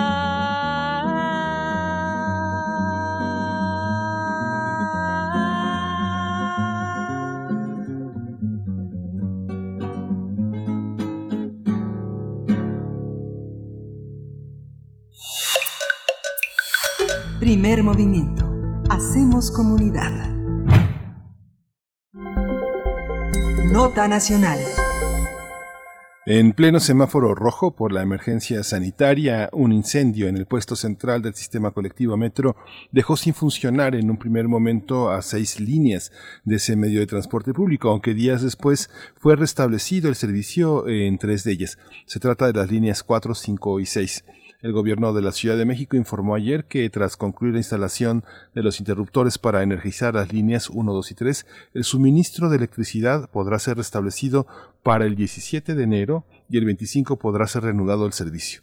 Las autoridades capitalinas investigan el origen del incendio e implementaron una estrategia de apoyo a la red de movilidad integrada de la Ciudad de México para enfrentar la demanda de transporte público para millones de usuarios afectados. Sin embargo, las largas filas y aglomeraciones también se registran en alguna de las eh, bases de los 240 autobuses de RTP y más de 500 unidades de transporte concesionado que apoyan en el traslado de usuarios. Asimismo, el Metrobús y el servicio de transportes eléctricos aumentó su flotilla a partir del 11 de enero, inició la operación del tren ligero que va de Tasqueña a Xochimilco.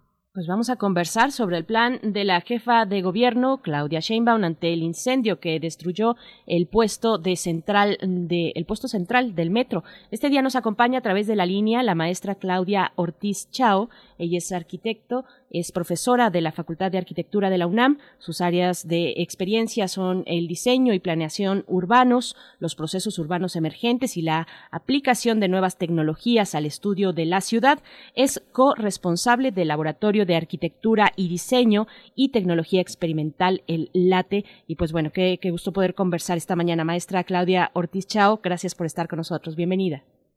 Hola, ¿qué tal? Eh, gracias, pues gracias por la invitación otra vez. Eh, Gracias, Claudia. Siempre platicar con ustedes. Muchas gracias, Claudia. Fíjese que, eh, bueno, desde el punto de vista que, que, que usted puede eh, ofrecernos como académica, como conocedora del mundo urbano, recuerdo como varios momentos, eh, no sé, el metro, el metro de Madrid, que es un, que es un sistema colectivo, pues robusto, muy importante, con tal vez con pocas alternativas afuera. El metro de París, el metro de París que ha estado cerrado por atentados terroristas en su momento y las alternativas para moverse. Ha pasado algo semejante en el, en el caso de México. Fuera de la, de lo- del daño eléctrico, eh, las opciones para movilizarse en medio de una, de una pandemia y de un momento de contagios eh, tremendo. En los últimos 10 días hemos tenido casi 10.000 muertes, ¿no? Es, es algo que nos pone a pensar cómo, cómo hace la- las personas para movilizarse en un estado así. ¿Cómo lo ha visto usted? Y es muy, es muy desafortunado, como, como señalas, y también muy desafortunado el tiempo, ¿no? En el que sucede, porque eh, pues estamos hablando de que aproximadamente 1.4 millones de pasajeros al día eh, se quedaron sin el metro para poder trasladarse a sus eh, pues a sus destinos, ¿no? A sus lugares de trabajo o a sus destinos. Entonces, eh, pues sí es muy problemático, ¿no? Porque las las alternativas que se ofrecen, pues no nos permiten, bueno, en un sistema que de por sí ya está eh, colapsado, ¿no? Ya está, ya en las horas pico ya es ya es imposible a veces abordar o ya hay que esperar uno, dos, tres eh, transportes para poder abordar. Además, eh, le sumamos que evidentemente pues no no se va a poder respetar la sana distancia en esas condiciones, ¿no? Entonces sí es muy muy desafortunado y especialmente que suceda en en, en este momento de, de pandemia. Por supuesto. Bueno, ¿qué implicaciones tiene para eh, un sistema como este, el del transporte colectivo metro? Pues el, el incendio que pudimos ver, cuáles son las implicaciones y, cómo medir también, bueno, el, el, impacto negativo que ya se está teniendo en la movilidad y en la población. Pues hablamos de que el metro de la Ciudad de México es el metro más grande de América Latina.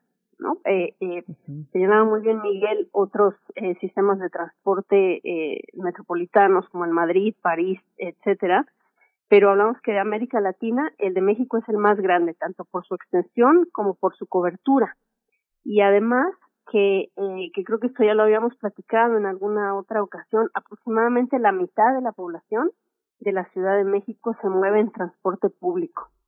Eh, entonces, pues hablamos de que las implicaciones son muy, muy, muy, muy fuertes. Y eh, aunque, o sea, si bien no se han ofrecido otras alternativas, eh, transporte eléctrico, el RTP incluso está está siendo gratuito, ¿no? Para para cubrir esta demanda, pues esto tiene, eh, pues esto genera otros problemas, ¿no? Además del, del COVID, eh, se está reportando que algunos eh, sistemas concesionados los peceros, ¿no? Los llamados peceros, están, eh, bueno, están cambiando sus rutas, pero están cobrando pasajes que van hasta el triple de lo normal.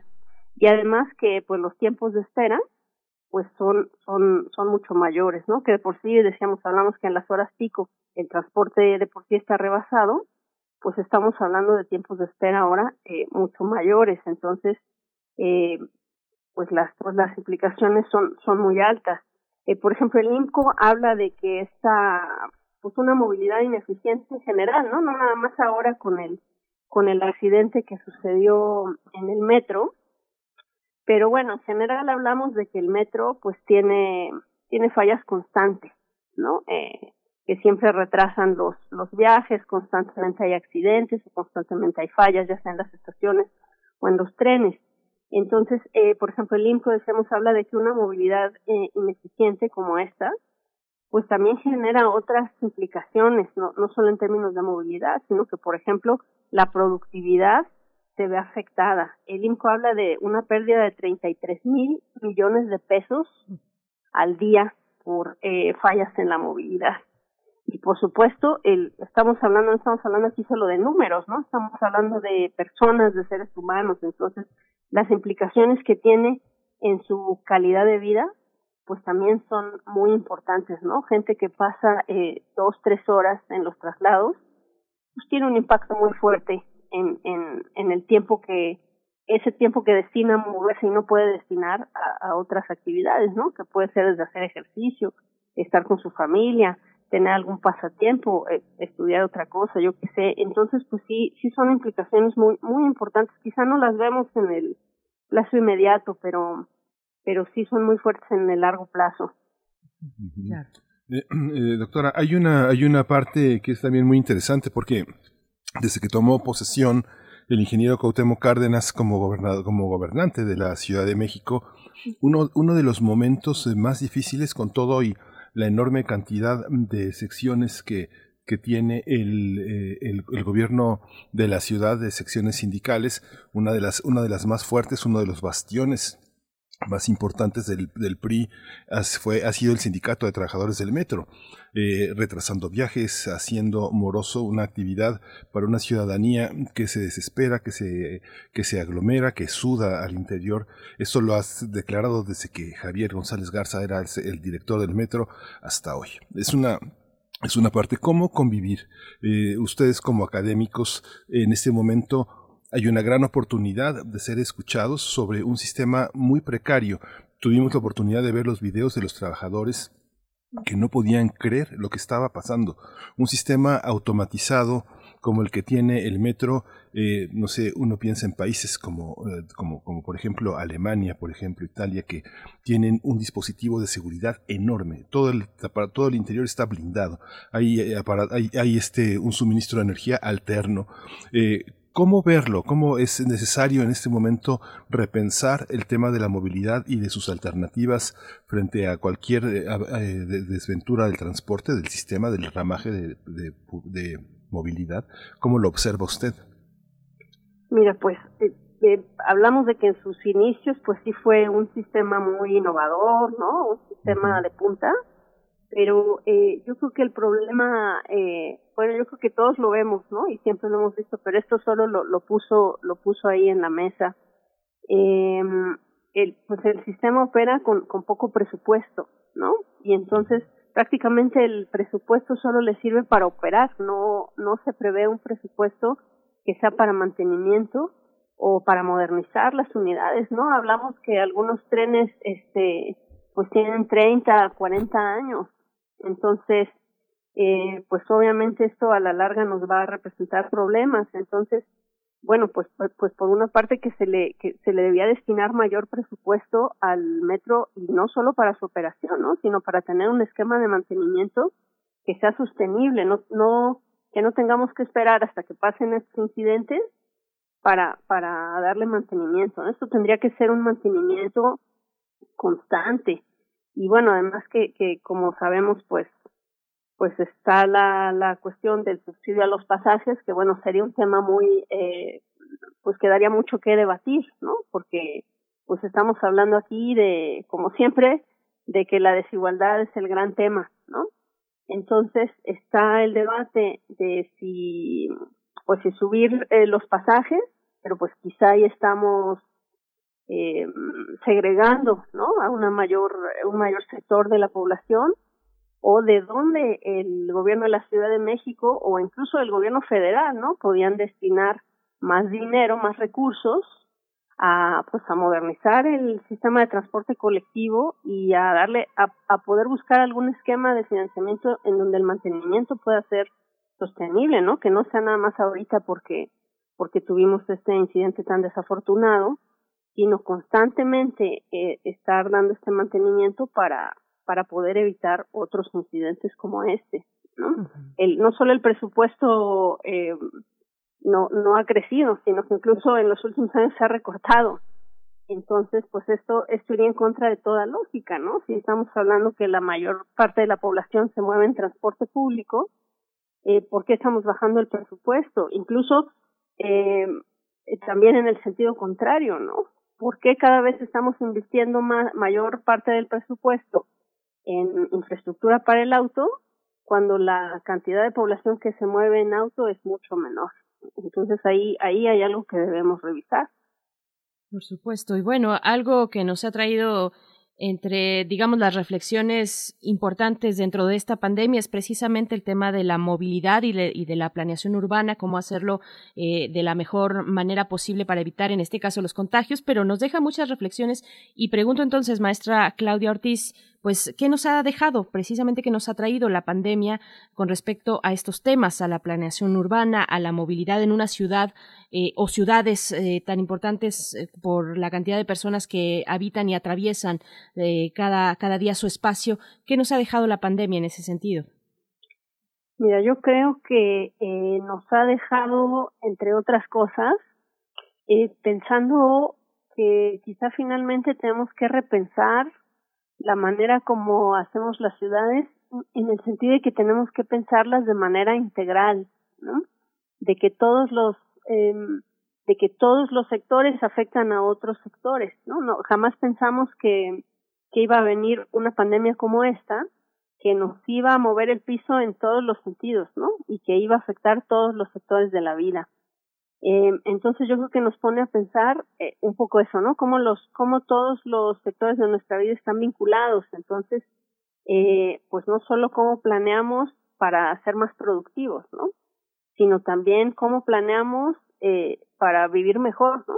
Para acercar todas las todos, todas las necesidades, los servicios, los equipamientos a las personas, eh, para tener en una cercanía razonable, ¿no? Que no me requiera trasladarme dos horas, un servicio médico, eh, cómo proveer un servicio médico de calidad, ¿no? Creo que nos, sí nos ha puesto a repensar eh, o a replantear cómo hacemos eh, las ciudades en todos los sentidos, ¿no? Hablábamos, eh, y creo que lo, lo comentaba con ustedes ahí el, con el maestro Emilio Canek, que en París se habla de la ciudad de los 15 minutos, que es eh, cómo podría yo tener en entorno inmediato, ¿no? En un traslado de 15 minutos máximo, eh, todo lo que yo necesito para cubrir todas mis necesidades. Entonces, eh, creo que nos pone a pensar eh, cómo replantearnos todo, ¿no? Todos los sectores de la vida. Sí, Esta, estas comparaciones inevitables con las ciudades, eh, con las ciudades europeas, no solo con las norteamericanas, porque Nueva York y Los Ángeles se cuecen aparte, pero esta, esta idea de la movilidad, por ejemplo, en bicicleta, ¿no? En bicicleta. eh, creció la venta de bicicletas eh, eh, en la Ciudad de México. eh, eh, mucha gente comenta que es difícil conseguir algunas refacciones hoy en las bicicletas, como por ejemplo los sistemas de frenos, que generalmente tardan mucho en agotarse en las bicicletas, pero uno ve el caso alemán. De pronto, tanto en Barcelona como eh, en Berlín, como en Frankfurt, se clausuraron las estaciones de bicicletas, pero el gobierno alemán dio enormes facilidades para adquirir una.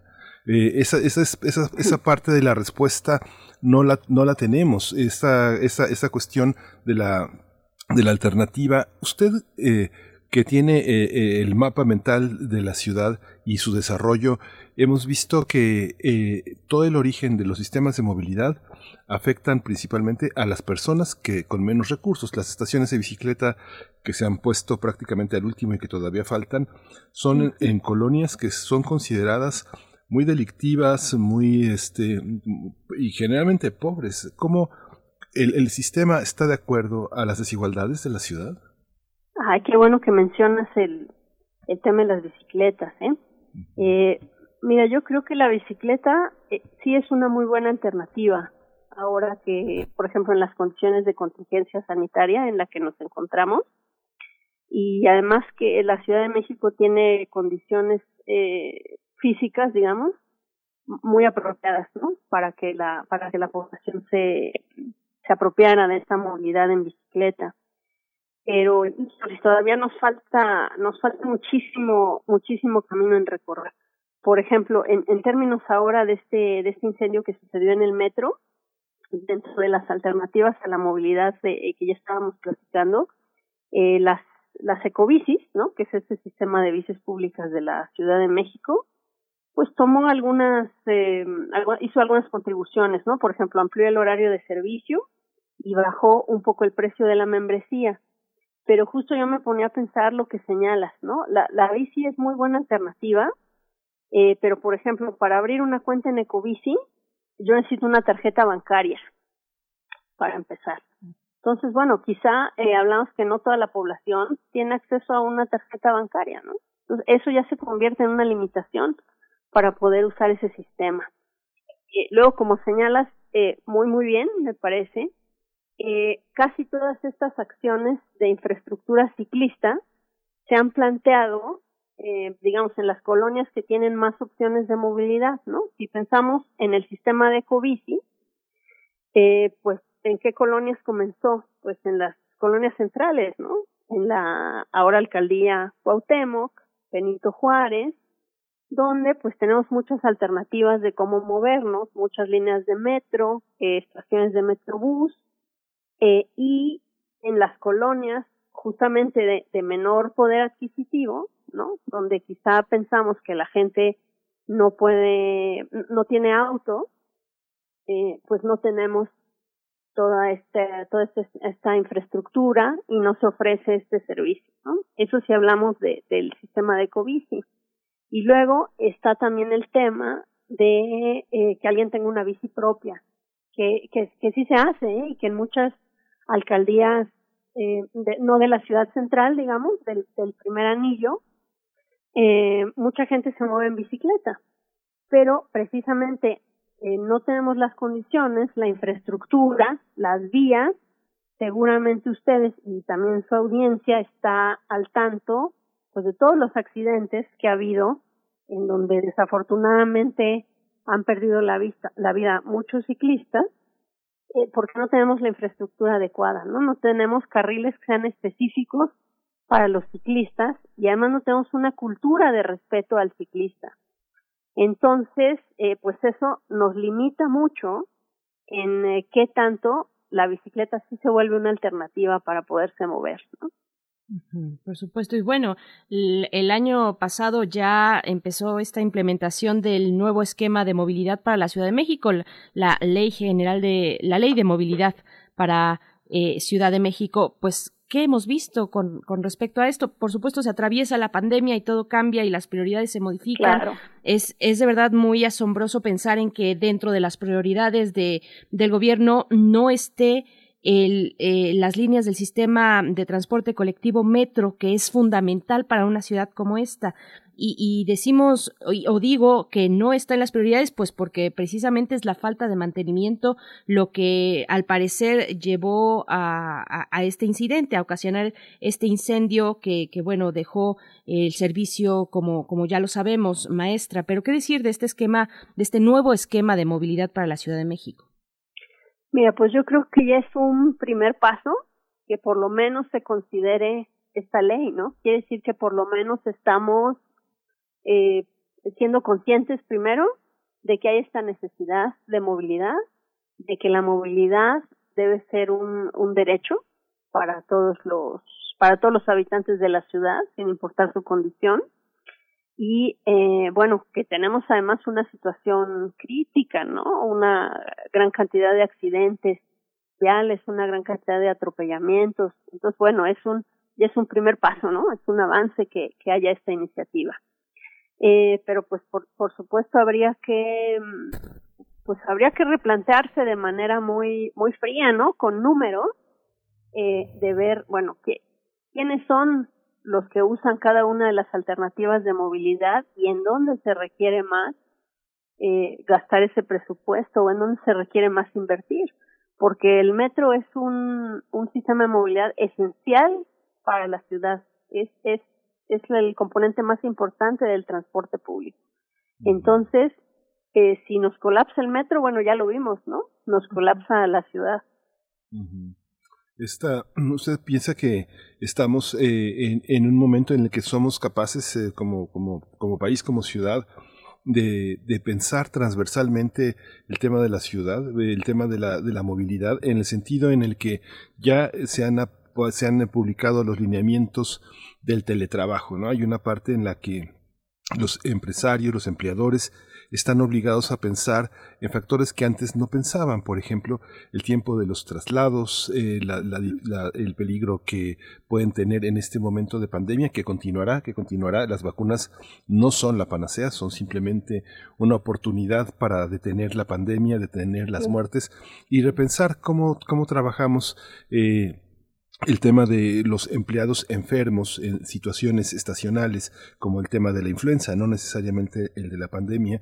Eh, los empresarios, los empleadores están también obligados a pensar el tema del apoyo psicológico en el lugar de trabajo. Todas estas dinámicas eh, obligan a pensar también la movilidad en un sentido transversal. ¿Cuánto nos cuesta que un empleado llegue a la oficina, se retire de ella, cumpla con su horario? En fin, como estamos capacitados para pensar, ¿hay un proyecto orgánico? ¿Usted lo visualiza?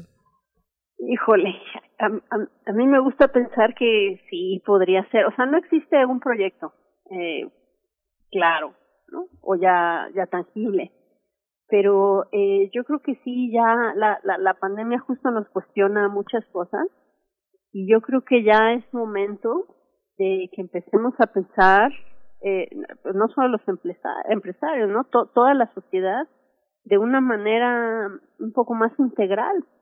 Y entonces pensemos que pues somos seres humanos integrales y empecemos a pensar eh, en, en términos de bienestar, ¿no? Que si yo tengo empleados que están mucho mejor, ¿no? En su, que su salud física, mental, emocional eh, está mejor, pues eso va a tener implicaciones positivas en términos de mi empresa o de mi compañía, en términos de la productividad, y que es así en todos los aspectos de la vida. Entonces, eh, yo quiero pensar de manera optimista que, que, que sí, ya, ya, como, ya es momento de repensarlo y que sí tenemos la, la capacidad y los recursos, eh, los recursos humanos, ¿no? Porque yo creo que si juntamos la, todos los sectores, ¿no? Si juntamos a la sociedad civil, al gobierno, a la iniciativa privada y a la academia, pues ahí tenemos muchos eh, recursos humanos, ¿no? Muchas cabezas que pueden aportar elementos para poder pensar esto de manera transversal. Pero bueno, por supuesto se, se requiere un gran esfuerzo y se requiere también mucha voluntad política, ¿no? Porque a veces las, los, la agenda política a veces no está alineada con lo que la sociedad requiere. Entonces, eh, pues bueno, sí, sí nos requiere mucho trabajo, pero yo pienso que si juntamos a todos los actores indicados, sí se podría hacer. Pues agradecemos mucho, maestra Claudia Ortiz Chao, esta conversación, eh, profesora de la Facultad de Arquitectura de la UNAM y corresponsable del Laboratorio de Arquitectura, Diseño y Tecnología Experimental, ELATE. Muchas gracias por esta presencia y bueno, pues estaremos dando seguimiento al tema. Muchas gracias. Muchas gracias también a ustedes. Muchas gracias, doctora, muchas gracias. Pues vamos a ir con música, vamos a escuchar nada menos que para Isela Garma, eh, Dear Prudence de The Beatles y despedimos a la radio Nicolaita con quienes eh, nos volveremos a escuchar de 8 a 9 de la mañana el próximo lunes. Vamos a la música. Vamos a la música y después al corte.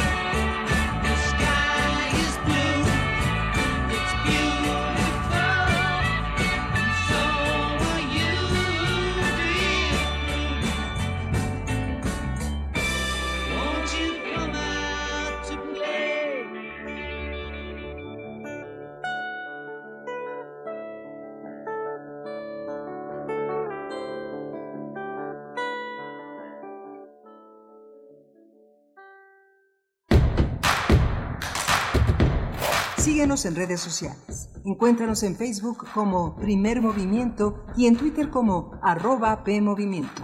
Hagamos comunidad.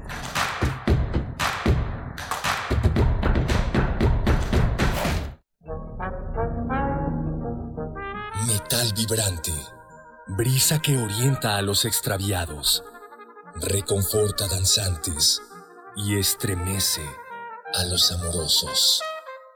Toda la música para trompeta está aquí. Viento de bronce, con Juan Arturo Brennan. Lunes a viernes, 6.40 de la mañana y 15 horas por Radio UNAM. Experiencia sonora. Buenas tardes, señorita. Doy inicio a su viaje. Ay, joven, muchas gracias. Me urge llegar a mi casa. ¿Seguimos el navegador o me indica la ruta? Los navegadores GPS tienen algoritmos que nos llevan por rutas complicadas. Mejor le indico el camino. No, pues la que sabe, sabe. Cuando conoces, decides mejor. Estas próximas elecciones, infórmate para tomar la mejor decisión en www.ism.mx, porque quien sabe, sabe. Instituto Electoral Ciudad de México. Para la elección más grande de la historia, todas y todos nos estamos preparando. Aplicando las medidas sanitarias, pero también con nuestra INE vigente. Por eso, si tramitaste tu INE en el año 2019 y aún no la recoges, debes ir por ella antes del 28 de febrero. Si no lo haces, por ley será destruida. No podrás identificarte ni votar el próximo 6 de junio. Infórmate en INE.mx o en INETEL al 804-33-2000. En 2021, tu voto sale y vale. Contamos todas, contamos todos. INE. Habla Alejandro Moreno, presidente nacional del PRI. Tenemos que pensar en México, un México unido y para todos. Hay quienes piensan que estamos solos, pero no lo estamos. Vamos a proteger a nuestros hijos, a los jóvenes, a los adultos, a las mujeres y hombres, porque México es uno solo. Como tú, cada vez somos más los que soñamos con un mejor país. Cada vez somos más los que pensamos en México. Propaganda dirigida a militantes y simpatizantes del PRI. Soy Beatriz Espejo y estoy en descargacultura.unam. Disfruta. De la voz de Franco Félix, leyendo. Esto es innegablemente una pipa. Tallado en una cripta relativamente nueva, Miles lee un epitafio que reza: Gran padre, gran esposo, un superhéroe sin igual. En paz descanse, RR. Sé parte de la cultura para llevar. www.descargacultura.unam.mx El gobierno de la Cuarta Transformación garantizará que todas y todos recibamos la vacuna contra el COVID-19 y en Morena pondremos la mitad de nuestro presupuesto para la compra de vacunas. Y que éstas lleguen a cada rincón del país, parejo, sin distinción social, sin influyentismo y sin corrupción, porque la salud es un derecho, no un privilegio. Morena, la esperanza de México. En la ciudad están haciendo un movimiento bien chilango y bien bonito. Un movimiento de gente de bici, de a pie, de metro y de pecero. Un movimiento diverso que lucha con todo por el respeto a la diversidad. Algunos nacimos aquí, otros no. Todos tenemos pasados diferentes, pero nos une a nosotros el deseo de un futuro mejor para esta ciudad. Te invitamos a participar con nosotros porque la ciudad ya está en movimiento. Mensaje dirigido a militantes, simpatizantes y asamblea electiva de Movimiento Ciudadano. Movimiento Ciudadano. Primeros meses de 2019, los asesinatos han aumentado significativamente con relación del año pasado. La cifra de fallecimientos por COVID superó la cifra catastrófica. Con Morena, México pasó de estar mal a estar peor. Cifra récord en el mundo de muertes por COVID. Empresas cerrando y dejando el país. Inseguridad descontrolada. Llegó la hora de corregir esto. Habla Marco Cortés, presidente nacional del PAN. México necesita una visión moderna e innovadora. Cambiemos hacia el futuro. Únete a Acción por México. Partido Acción Nacional. Propaganda dirigida a militantes del PAN. La ciencia que somos. La ciencia que somos. Iberoamérica al aire. Descubre la ciencia que está presente en tu día a día a través de cápsulas, reportajes, entrevistas y reportes en vivo. Viernes de 10 a 11 horas por el 96.1 FM. La ciencia que somos. Iberoamérica al aire. Una coproducción de Radio UNAM y las direcciones de divulgación de la ciencia y de las humanidades.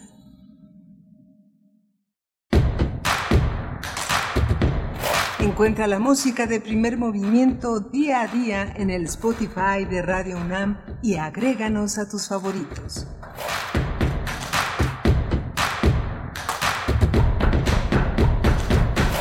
Les saludamos en esta mañana de viernes 15 de enero de 2021, la primera quincena del año y bueno, una quincena muy compleja y todavía lo que pues resta en el panorama tanto económico como de salud y bueno, con esta noticia también que tuvimos eh, a conocer el día de ayer por parte de la Fiscalía General de la República donde se anuncia que no habrá acción penal sobre el general Cienfuegos, bueno, es la noticia, la gran noticia que ronda pues la opinión pública en esto está en el centro, no ronda, está en el centro de la opinión pública en estos, en estos momentos por eh, el alcance que pueda tener para el desarrollo del proyecto de la cuarta transformación.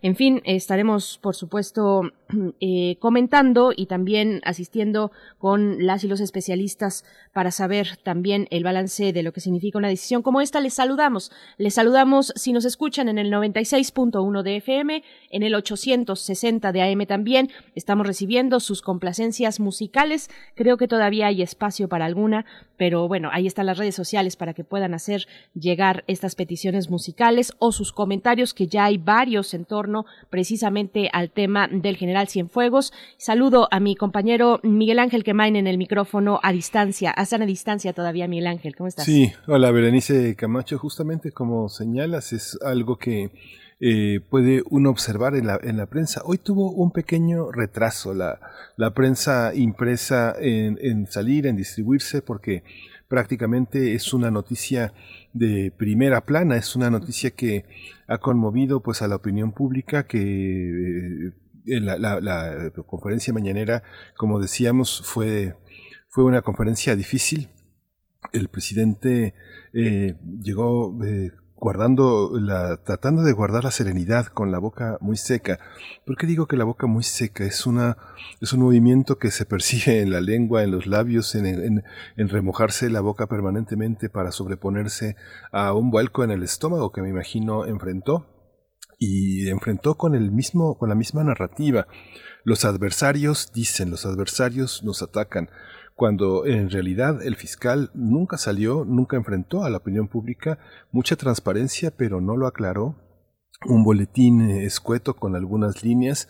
El, el, secretario de Relaciones Exteriores fue el encargado de dar a conocer la noticia, lleno de tics, de nerviosismo, de ejemplos de, este, de pronto de una banalidad y el secretario de la defensa, el general secretario, con los ojos desorbitados, ¿no? Yo no sé si en algún momento eh, los lagrimales funcionaron, pero realmente faros eh, en, alta frecuencia eh, incendiando a la prensa todo el tiempo, pero pues una noticia compleja. El expediente ahí está para todos los ciudadanos, para que los ciudadanos, pues, dice el presidente, que hagan la tarea eh, si quieren investigar, pues que lo hagan, ¿no? Este, tendremos una serie de fiscalías ambulantes, eh, esa es la propuesta. Pero bueno, eh, tenemos un programa interesante. En la mesa del día está dedicada al apoyo psicológico necesario ante la pandemia de la COVID-19. Lo vamos a tratar con la doctora Ingrid Vargas Huicochea. Ella es psiquiatra, es doctora en ciencias, coordina la investigación del Departamento de Psiquiatría y Salud Mental de la Facultad de Medicina de la UNAM. Y bueno, tenemos la poesía necesaria en la voz de Berenice Camacho. Así es, tenemos la poesía. Solamente antes de irnos a ella, eh, pues comentar lo que, lo que hemos estado observando en esta mañana durante la conferencia matutina, donde Marcelo Ebrard, el secretario de Relaciones Exteriores, pues sale y dice en lo que toca al general Cienfuegos, pues este caso concluyó.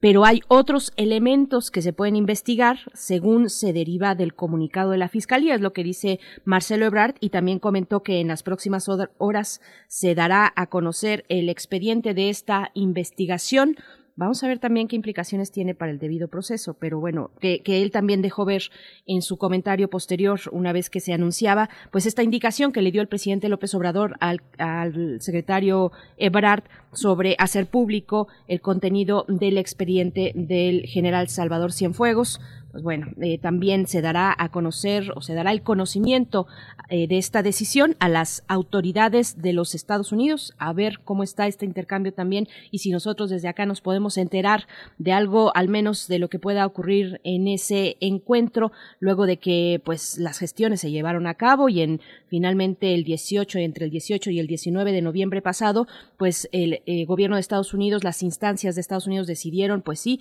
regresar al general Salvador Cienfuegos a territorio mexicano para que sea tratado por la justicia aquí en este país, que tiene ahora el resultado que ya conocemos, que se dio a conocer el día de ayer por parte de la Fiscalía. Nos vamos con la poesía. Solo una, precisión, que bueno, se da a conocer el expediente, pero nosotros sabemos que la ley de archivos y la ley de transparencia van de la mano porque los archivos se tienen que entregar protegiendo los datos personales de los actores. Así que, bueno, va a ser también eh, otra, otra de las formas extrañas de, decirlo todo, de transparencia, que tiene que someterse a la ley de transparencia, ¿no? Por supuesto. Este, los nombres deben de ser ocultos, las preferencias sexuales, los estados de salud, las preferencias religiosas, en fin, es muy compleja la situación. Es compleja, pues bueno, estaremos con este seguimiento de una eh, de un momento tan importante como este. Eh, insistimos en esa cuestión. Vámonos ya con la poesía necesaria. Primer movimiento. Hacemos comunidad. Es hora de poesía necesaria. La poesía de esta mañana, la gran eh, Alejandra Pizarnik, poeta argentina, su composición poética se caracteriza por la tensión entre las palabras, genera esta tensión entre las palabras también por una doble vía entre el ocultamiento y la revelación. Bueno, es parte, al menos esta breve, muy brevísima descripción que puedo ofrecer aquí, es parte de las ideas que escribe Miguel Ángel Flores en la introducción que le hace precisamente a Alejandra Pizarnik en los materiales de lectura de la UNAM que están ahí disponibles para su consulta, para que puedan ustedes disfrutar de una mm, gran selección de esta poeta argentina en eh, esta selección que hacen los materiales de lectura de la UNAM. Y bueno, mm, también, también nos dice en esa misma introducción que eh, sus lectores, digamos, asiduos lectores en México, entre ellos se encontraban eh, figuras como Alfonso Reyes, por ejemplo, Octavio Paz, Enrique Molina, pues es grande, Pizarnik es grande, y el poema de hoy se titula A la espera de la oscuridad, Después sonará algo de los Pixies, porque es viernes y toca brincar un poco, brincar un poco al borde del abismo, pero brincar finalmente y mover el cuerpo. Vamos primero con la poesía, por supuesto, de Alejandra Pizarnik, a la espera de la oscuridad. A la espera de la oscuridad, ese instante que no se olvida tan vacío, devuelto por las sombras, tan vacío rechazado por los relojes, ese pobre instante adoptado por mi ternura, desnudo, desnudo de sangre de alas, sin ojos para recordar angustias de antaño, sin labios para recoger el zumo de las violencias, perdidas en el centro de los helados campanarios. Ampáralo, niña ciega de alma, ponle tus cabellos escarchados por el fuego, abrázalo, pequeña estatua de terror, señálale el mundo convulsionando a tus pies, a tus pies donde mueren las golondrinas, tiritantes de pavor frente al futuro, dile que los suspiros del mar humedecen las únicas palabras por las que vale vivir. Pero ese instante sudoroso, de nada, acurrucado en la cueva del destino, sin manos para decir nunca, sin manos para regalar mariposas a los niños muertos, Alejandra Pizarnik.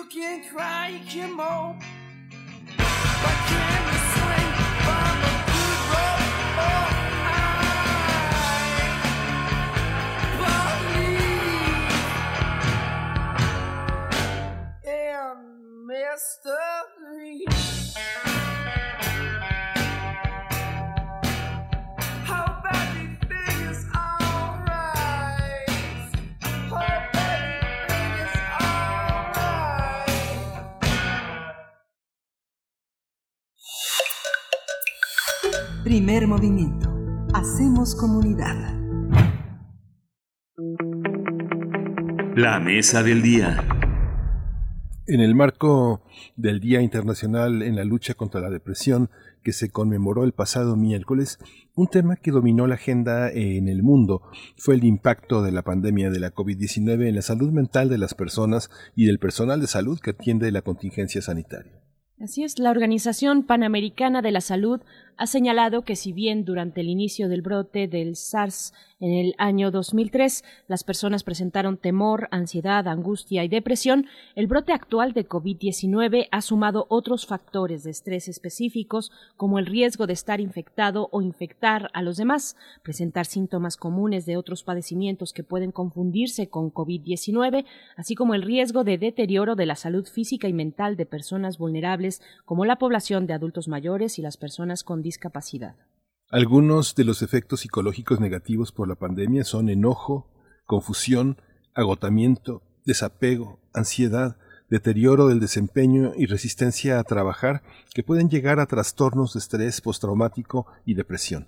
Por ello, la OPS recomienda contar con equipos multidisciplinarios de salud mental para brindar apoyo a pacientes, trabajadores de la salud y a la sociedad en general, así como ofrecer una comunicación clara con actualizaciones sobre la situación y proporcionar consejería o tratamientos para la atención de problemas de salud mental, entre otras acciones. Vamos a conversar sobre esta necesidad de contar con un apoyo psicológico y la importancia de hablar de la salud mental en tiempos de pandemia. Está con nosotros ya en la línea la doctora Ingrid Vargas Huicochea. Ella es médica psiquiatra, doctora en ciencias, coordinadora de investigación del Departamento de Psiquiatría y Salud Mental de la Facultad de Medicina de la UNAM. Bienvenida, eh, doctora Ingrid Vargas. Gracias por estar ¿Qué tal? ¿Cómo están? Muy buenos días. Buenos días. Muy buenos días. Gracias, doctora. También saludamos a la maestra Nancy Elizabeth Rangel, maestra en psicología por la UNAM, profesora de la maestría en psicología con residencia en medicina conductual de la misma universidad,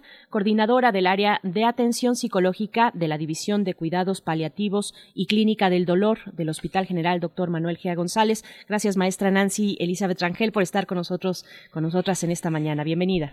Muchas gracias, buen día. Muchas gracias. Vamos a empezar eh, con la doctora Ingrid Vargas Huicochea. Eh, un poco, eh, si nos puede hacer un, desglose, doctora, digamos, de los principales malestares. Hay, hay aspectos conductuales muy evidentes, pero también vivimos en una sociedad, la mexicana, muy resistente a, la expresión del dolor mental. Eh, hay otra parte que tiene que ver con padecimientos eh, somáticos que hombres y mujeres tienen en distintas expresiones. ¿Cómo, ¿Cómo entender el amplio espectro pensando en que en los hogares hay una población de distintas edades con distintas eh, comorbilidades mentales, digámosle así? Empecemos por ahí, ¿no? Por supuesto, eh, yo creo que eh, finalmente eh, ha sido una condición compleja para todo el mundo. Eh, esta situación de la pandemia entra en el rubro de las crisis humanitarias, ¿no? Dentro de las cuales podríamos ubicar muchos otros más, ¿no? Como son desastres naturales, migración forzada, etcétera, ¿no? Habitualmente frente a este tipo de condiciones, pues bueno, eh, hay una modificación obligada de los estilos de vida de las personas, eh, hay diversas pérdidas alrededor, hay una modificación de las dinámicas y bueno, pues los desenlaces más comunes frente a estas experiencias son una percepción en la disminución del bienestar y aumento en los niveles de estrés.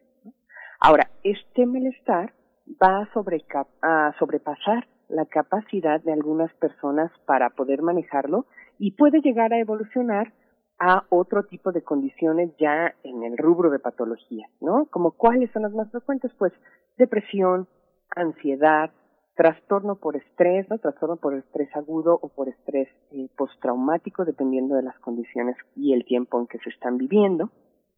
Y eh, dentro de ese como espectro ¿no? eh, aparecen muchos síntomas eh, vinculados a estos trastornos. ¿no? Eh, por lo regular y antes de que se manifieste la patología franca, eh, comienzan alteraciones en el sueño, algunos cambios en el estado del ánimo, eh, dificultades para cumplir con sus actividades cotidianas. Bien mencionaban ahorita ustedes, ¿no? Que eh, hay como eh, un espacio muy heterogéneo de repente al interior de los escenarios, ¿no? Pero eh, podríamos generalizar, ¿no? En que comienza a haber una disfunción en las diferentes obligaciones que cada uno de ellos eh, puede tener, ¿no? Y bueno, la diferencia en esta crisis humanitaria eh, con relación a cualquier otra que pueda estar sucediendo es que esta parece que además no ha tenido fin, ¿no? Eh, de mm, febrero, marzo, más o menos cuando nuestro país empezó a acatar las, eh, las medidas eh, de confinamiento y otros, otras implementaciones a nivel sanitario, eh, como que todos teníamos un poco la idea de que esto iba a ser transitorio y que tendríamos un control rápido de la situación. Eh, con el tiempo nos hemos dado cuenta de que no es así, ¿no? Y eso ha hecho que además eh, podamos hablar como de etapas, ¿no? De, de, de todo este fenómeno y eh, etapas que han impactado de manera diferente, por supuesto, la salud mental para todos nosotros. Doctora, doctora eh, Nancy Elizabeth Rangel, hay un aspecto, fíjese que, bueno, lo- lo, eh, le digo que tengo la, la, oportunidad, la fortuna de ser profesor y algo que no había pasado en el inicio de la pandemia es que de 50 alumnos, por lo menos casi 20 eh, piden quedarse un poco después de la clase y piden plantear cosas que tienen que ver con eh, ansiedades, angustias, falta de cumplimiento, este desapego, eh, mucho miedo a que sus padres se infecten y muchos de ellos que es parte como de esta sociedad que no es todavía terapéutica, es no puedo hablar con nadie porque todos me escuchan en mi casa. No, no puedo, no puedo tener esa libertad porque tampoco puedo ocupar la computadora porque mi hermana también tiene clases y tampoco puedo dejar huellas de lo que estoy pensando porque no quiero que lo vean. Esta parte, ¿cómo se resuelve? Es, es difícil hablar. Las mujeres que tienen eh, una expresión de violencia sobre ellas tampoco pueden hablar porque las están escuchando, los adolescentes tampoco. ¿Cómo hacerle? Sí, realmente esto, esto que, que me planteas, pues viene a complicar aún más la situación, ¿no? De, que ya nos hablaba la, la doctora, porque están los miedos, están las preocupaciones, están los cambios de rutina, hay que aprender a hacer las cosas completamente diferentes ahora. Y bueno, también eh, eh, hemos notado esto que, que nos compartes. No hay exactamente los espacios de intimidad o los espacios más adecuados para para hablar acerca de, de lo que se está generando. Y nada más un paréntesis pequeñito, algo que nos está pasando en la clínica en la que yo colaboro, es justamente que hemos llamado a las familias de, eh, de nuestros pacientes con, con dolor que atendemos en, en, en la clínica y nos dicen, es que no puedo utilizar el teléfono porque el teléfono ahorita lo están ocupando los niños para la escuela. Eh, oiga, podemos hacerle una llamada, este, una llamada por Zoom para que entonces podamos darle acompañamiento psicológico a usted como paciente de esta clínica y nos dicen, no puedo ocupar la computadora porque están los niños, no puedo ocupar la computadora porque tenemos una para todos. Entonces, estas situaciones eh, nos están viniendo a complicar mucho eh, la atención de la, em, de la salud emocional, de la salud psicológica algunas estrategias que hemos tratado de, implementar no solamente en el hospital donde yo colaboro, sino muchas otras instituciones, están siendo utilizar las eh, las redes, las, las nuevas vías de comunicación de una forma más eh, directa, por así decirlo. Hay algunas algunos eh, centros que están generando apoyos eh, audiovisuales para los adolescentes, para las personas en crisis. Eh, algunas otras instituciones están generando líneas de apoyo, por eso que tú nos decías, no, pero no puedo hablar, ¿qué hago? e, eso nos está viniendo a encerrar, ¿no? Pero, fíjense, sí hay algunas estrategias que podemos utilizar para la expresión emocional, como la, lectu como la lectura y la escritura, eh, el, la orientación o la expresión efectiva de emociones a través del arte, a través del compartir con otras personas, pero definitivamente se nos está poniendo un reto grande a las personas que estamos atendiendo la salud emocional de, de la población. Yo les pregunto a ambas dónde están las prioridades de atención, porque los frentes son múltiples. Prácticamente, pues hablamos de toda la población eh, de, un, de un país. Eh, todos hemos, de alguna u otra manera, eh, pues sido alcanzados por, por, por este momento de pandemia y lo hemos resuelto de distintas maneras. Nos ha impactado de distintas formas, pero tal vez podríamos aquí poner al frente a dos sectores, es lo que al menos yo alcanzo a ver y propongo para que podamos desarrollarlo, a dos sectores prioritarios. Primero, el sector de salud, que está en primera línea y que lleva meses enteros en esta situación de estrés, de miedo, de distancia con sus familiares. Eh, y por otro lado también directamente los familiares de personas en situación grave que están hospitalizados o que, ya lamentablemente han fallecido. ¿Qué decir eh, de estas eh, prioridades de atención, doctora Ingrid Vargas, por favor? Sí, bueno, como ya se estaba resaltando ahorita, ¿no? El punto es que la pandemia que hemos estado enfrentando reúne por lo menos seis factores de riesgo para presentar una afección en la salud mental, ¿no? Hablemos de lo que ya se, se decía ahorita, ¿no? Incertidumbre, falta de confianza, estrés, aislamiento, eh, aumento en las condiciones de violencia cuando estos probablemente ya existían, ¿no? Y por supuesto pobreza. A todo ello le agregamos en esta población tan particular que eh, somos el, el sector salud, ¿no? Los prestadores de salud, aspectos, por ejemplo, como el trauma vicario, ¿no? Eh, que es un, un, aspecto que se relaciona con esta experiencia continua, ¿no? Con la, con las muertes, con pérdidas y con el temor sobre sí mismo, por supuesto, ¿no? Tras eh, la convivencia cotidiana con las personas que eh, están infectadas o con los familiares de personas que han eh, fallecido. Eh, ni qué decir de los duelos complicados, ¿no? Que son bastante comunes ahora en los familiares, por supuesto, mucho más en poblaciones eh, vulnerables como podrían ser los niños, adolescentes y los adultos mayores.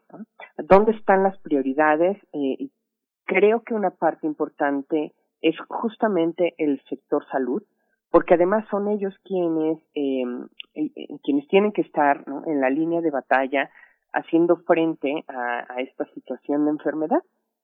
El punto acá es que, eh, sumado a todo lo que acabo de mencionar, el sector salud enfrenta un, desborda, un desbordamiento en la demanda asistencial. ¿no? Hay muchísimas personas acudiendo, reclamando un, una atención en materia de salud. Eh, y bueno, además también está para ellos el riesgo propio de infección, el enfrentarse no nada más en México, sino en todo el mundo, ¿no? a una situación de equipos, ¿no? de, insumos y estructura insuficiente para poder dar atención a esta gran demanda que se está presentando.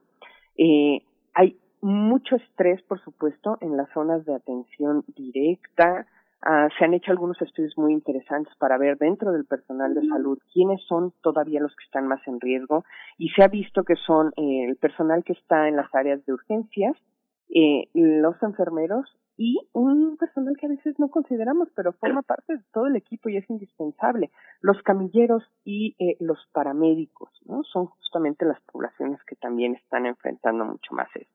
Y por supuesto, de la mano de todo esto, tenemos que considerar que el personal de salud, pues son personas eh, que tienen también una familia, que tienen también su propia problemática, no nada más la del escenario sanitario, eh, que están siempre en un miedo constante, no de ser ellos un factor de exposición para las familias.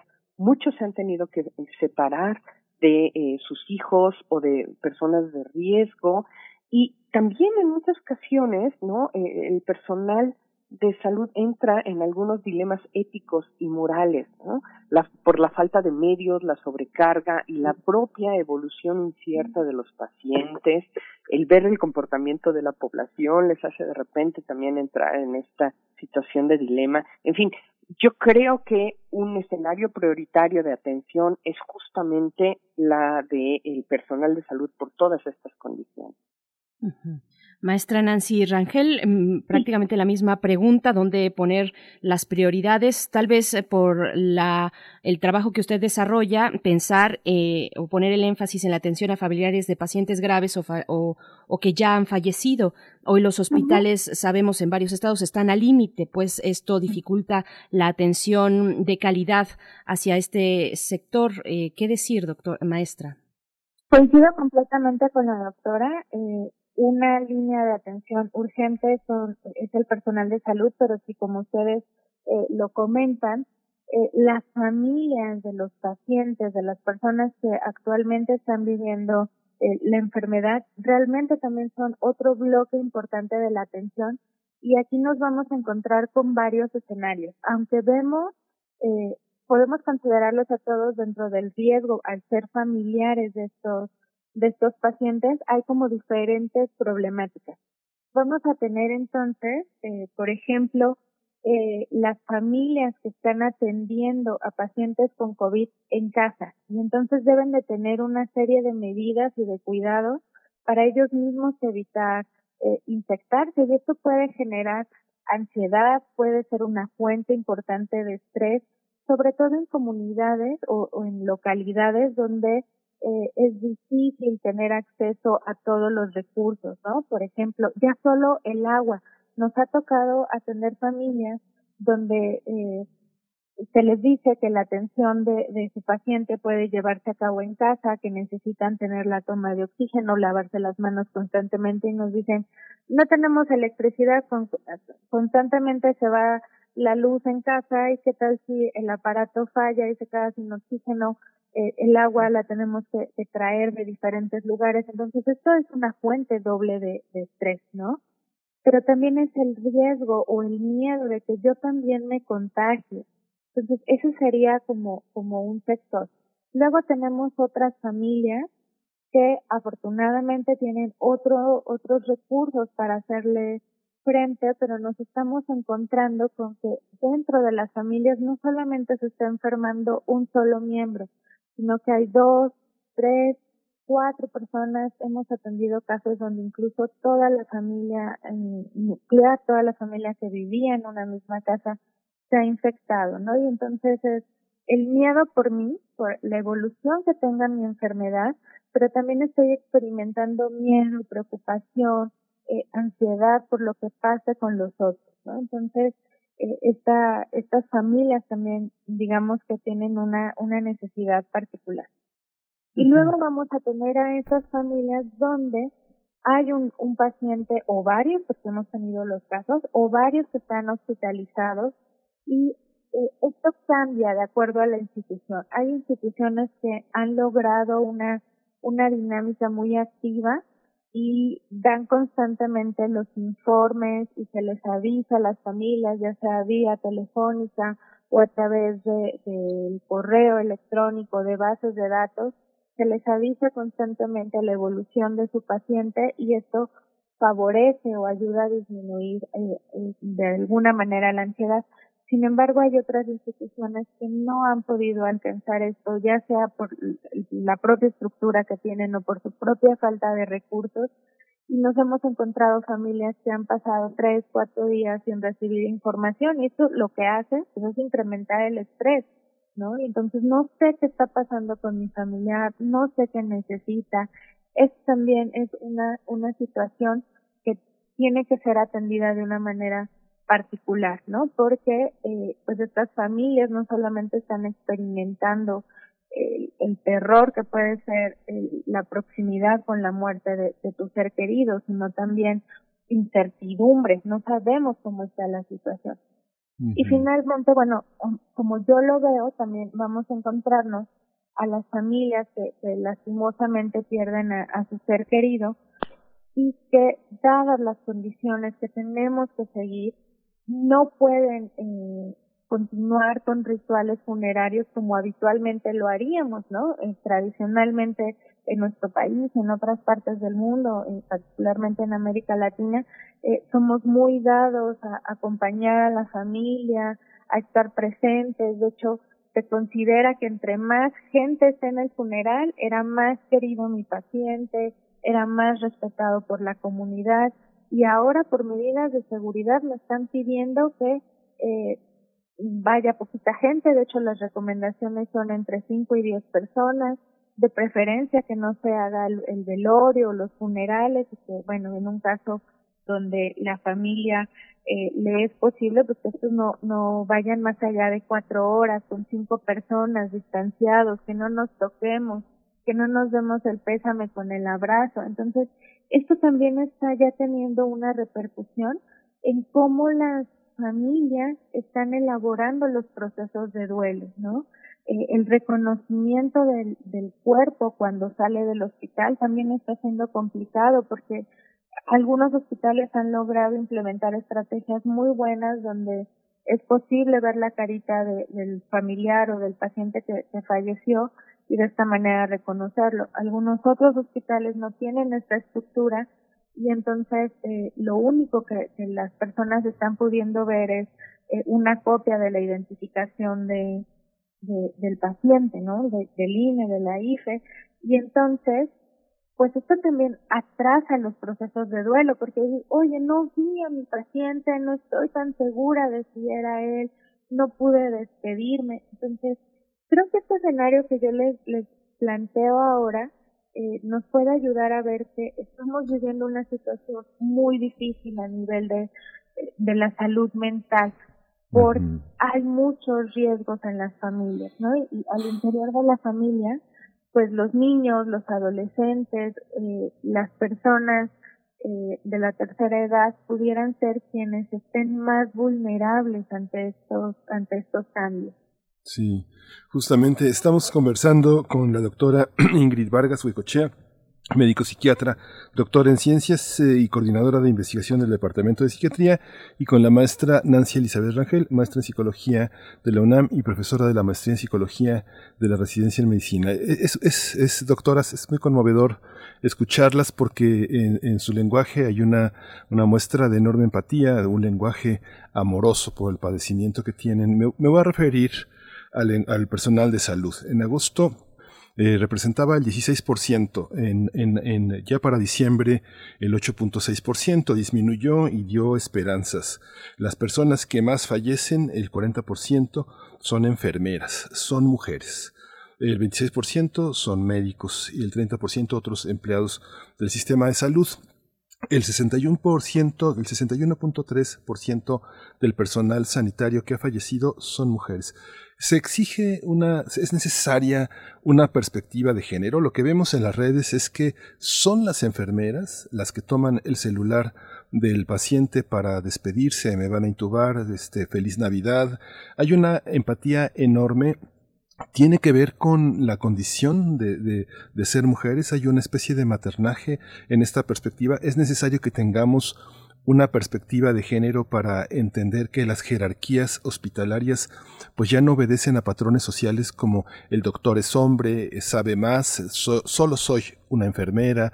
¿Cómo entender hoy en el sistema de salud esta precariedad? Vemos, no sé, me ha tocado ver los residentes de, por ejemplo, de un hospital que conozco, el Hospital de la Raza.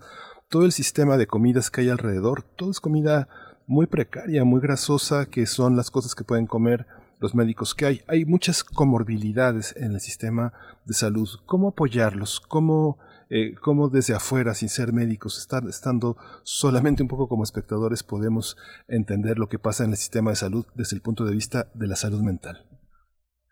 Claro. Doctora Ingrid, Ingrid Vargas. Gracias. Yo creo que esta, esta parte de la perspectiva de género es necesaria no solamente por eh, la población del personal de salud de enfermería, ¿no? Donde además hay muchos enfermeros, por supuesto, también, ¿no? Con los mismos roles y, y carga, pero definitivamente creo que históricamente no se sabe que eh, los cuidados y estos cuidados más cercanos suelen ser eh, dados por, por las mujeres. En el caso de las médicas, eh, eh, también es una población en la que tenemos que pensar, ¿no? De una manera muy particular, porque desde esa perspectiva de género, pues son eh, médicas, ¿no? Eh, profesionales de la salud que tienen que hacer frente desde las diferentes áreas en las que están laborando, pero también son madres, ¿no? son esposas y son hijas, y cada uno de esos roles sociales les demanda una serie de obligaciones muy particulares vinculadas al género. Entonces, el desgaste en las mamás médicas ¿no? es un desgaste muy particular, ¿no? Y han enfrentado cosas como las que mencionaba hace un ratito, ¿no? El tener que estar separadas de sus hijos, de hijos pequeños, porque eh, eh, a lo mejor ellas están infectadas, a lo mejor hay alto riesgo de infección, y entonces han tenido que alojarse lejos de ellos. Eh, la otra es los múltiples roles, ¿no? Que están jugando, entonces después de una jornada muy pesada de trabajo tienen que llegar a casa y cubrir ahora la jornada de casa. Entonces también es altamente desgastante y eh, por más que en este momento histórico, ¿no? Eh, los roles, sobre todo de, eh, de, de paternaje en general, ¿no? Están tratando de hacerse más equitativos, pues de una u otra forma eh, la mamá es la mamá, ¿no? Y pensemos en aquellas mujeres, madres, eh, médicas, que tienen que amamantar a sus bebés.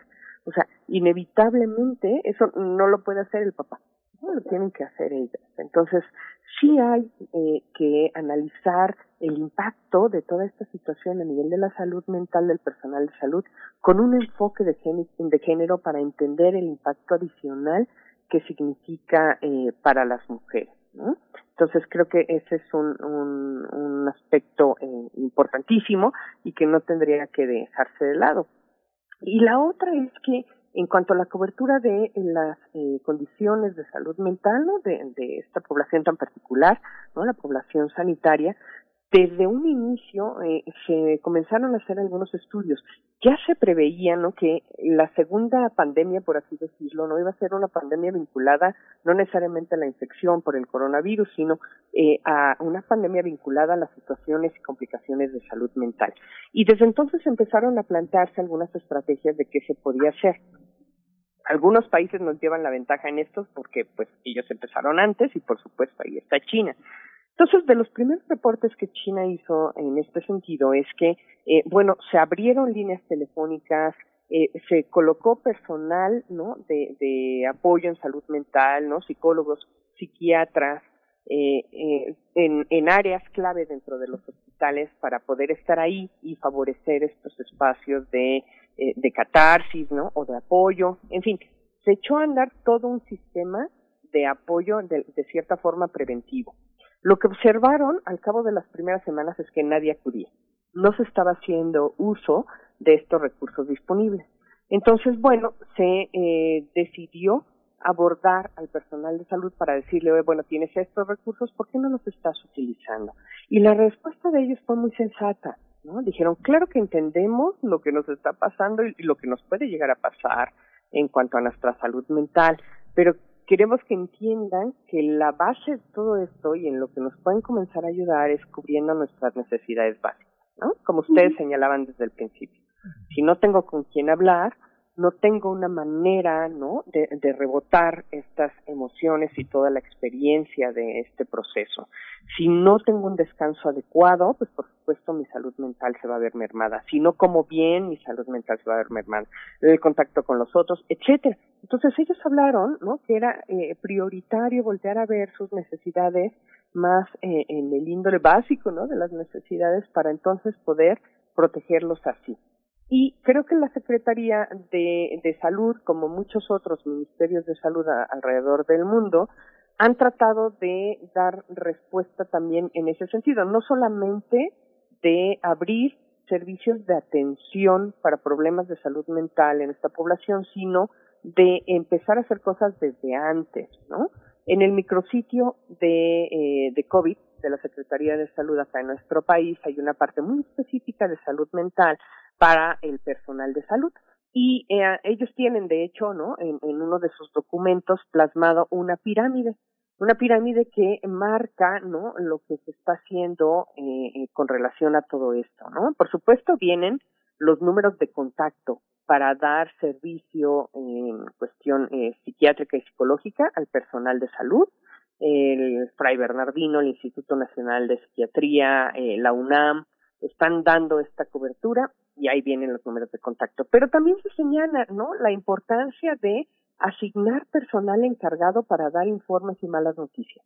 Específicamente, eh, personal médico de alta jerarquía eh, con apoyo de personal de salud mental y de esa manera no desgastar ¿no? a, a los que están en la línea de batalla enfrentando a eh, pacientes familiares y dar eh, las malas noticias y dar la contención, ¿no? Que es finalmente una tarea bien delicada, pero altamente desgastante también, ¿no? eh, y luego también señala, ¿no? Es necesario promover descansos periódicos, ajustar las rotaciones de trabajo, tratar de que ninguno de los eh, de, de, las personas del, del, personal de salud tenga eh, turnos mayores a ocho horas, ¿no? Que haya descansos, que haya escenarios para el descanso, eh, que se den más rotaciones y eh, la oportunidad, ¿no? De tener una comunicación con respecto a esto que se está sintiendo y experimentando. Entonces, bueno, ya sé que de repente desde la teoría, ¿no? Las cosas pueden sonar bastante bien y ya en la práctica sucede algo diferente, pero eh, creo que es un paso inicial, ¿no? El, considerarlo eh, para saber que por ahí puede estar el problema y en ese sentido tiene que ir la atención. Sí.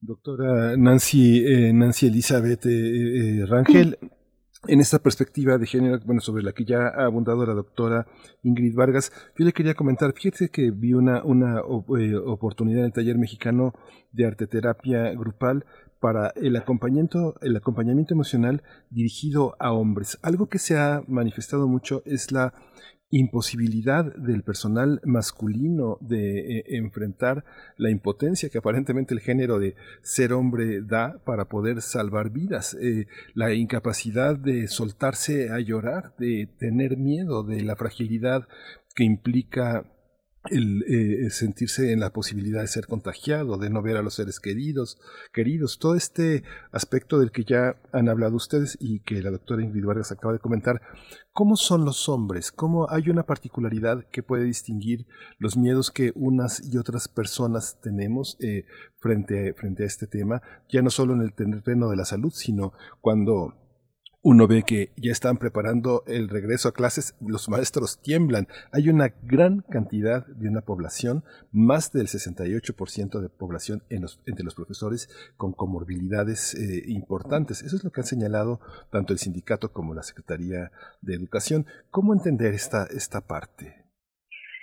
Algo que estamos viendo desde la experiencia de, de atender al personal de salud es que sí hay estas diferencias tanto en los pensamientos como en las conductas entre hombres y mujeres. En, en los eh, grupos que se han ofrecido de atención en el hospital donde, donde yo colaboro y otros, otros centros, eh, la frecuencia con la que las mujeres buscan la atención es mayor y generalmente buscan la atención ante el, eh, el malestar emocional como la tristeza, eh, la preocupación, el miedo al contagio de, de, sus propias familias y en cambio los hombres están tardando más en buscar esta, esta atención y generalmente el motivo de, la atención o el motivo de la consulta está siendo la fatiga, como esta incapacidad de no poder más, ¿no? De, de no ser capaz de aguantar más horas, de no ser capaz de, de, de poder, eh, ¿cómo decirlo? Mm, actuar más, hacer más cosas. Entonces ahí sí notamos una, una diferencia. Pero fíjate, también algo bien importante que se está marcando, y esto lo podíamos esperar desde la perspectiva de género, es que incluso entre los pacientes hay diferencias entre hombres y mujeres respecto al momento en el que buscan la atención. Entonces, eh, tanto las familias como los propios pacientes, ¿no? Entonces, vemos que las pacientes mujeres buscan la atención, buscan ser llevadas a los centros de salud o a, al médico particular ante síntomas más leves o moderados. En cambio, los hombres están aplazando mucho el tiempo para buscar esta atención y esto es un fenómeno que que recurrentemente vemos. Y también algo que, que nos está llamando la atención desde el, tema, eh, desde la experiencia, pues desde la práctica, es que los hombres están teniendo más dificultades y más comorbilidades para salir adelante de esta enfermedad. De hecho, revisando los censos de, los fallecimientos por COVID, eh, vemos que en su mayoría eh, se trata de hombres y eso nos podría hacer pensar qué hay de diferente. ¿Será una cuestión de sexo? ¿Será una cuestión de género? Y parecía ser que, pues una hipótesis que podemos tener aquí es que se están atrasando o que están retardando el tiempo en buscar la, la atención y que también eh, ellos mismos ya tenían padecimientos previos que podían no, no estar siendo atendidos, justamente como pues en esta idea de que eh, lo, los hombres eh, no buscan tanto la atención de, de la salud, ¿no? Y en la oportunidad que hemos tenido de, trabajar directamente con los pacientes en área COVID, las preocupaciones también son muy diferentes.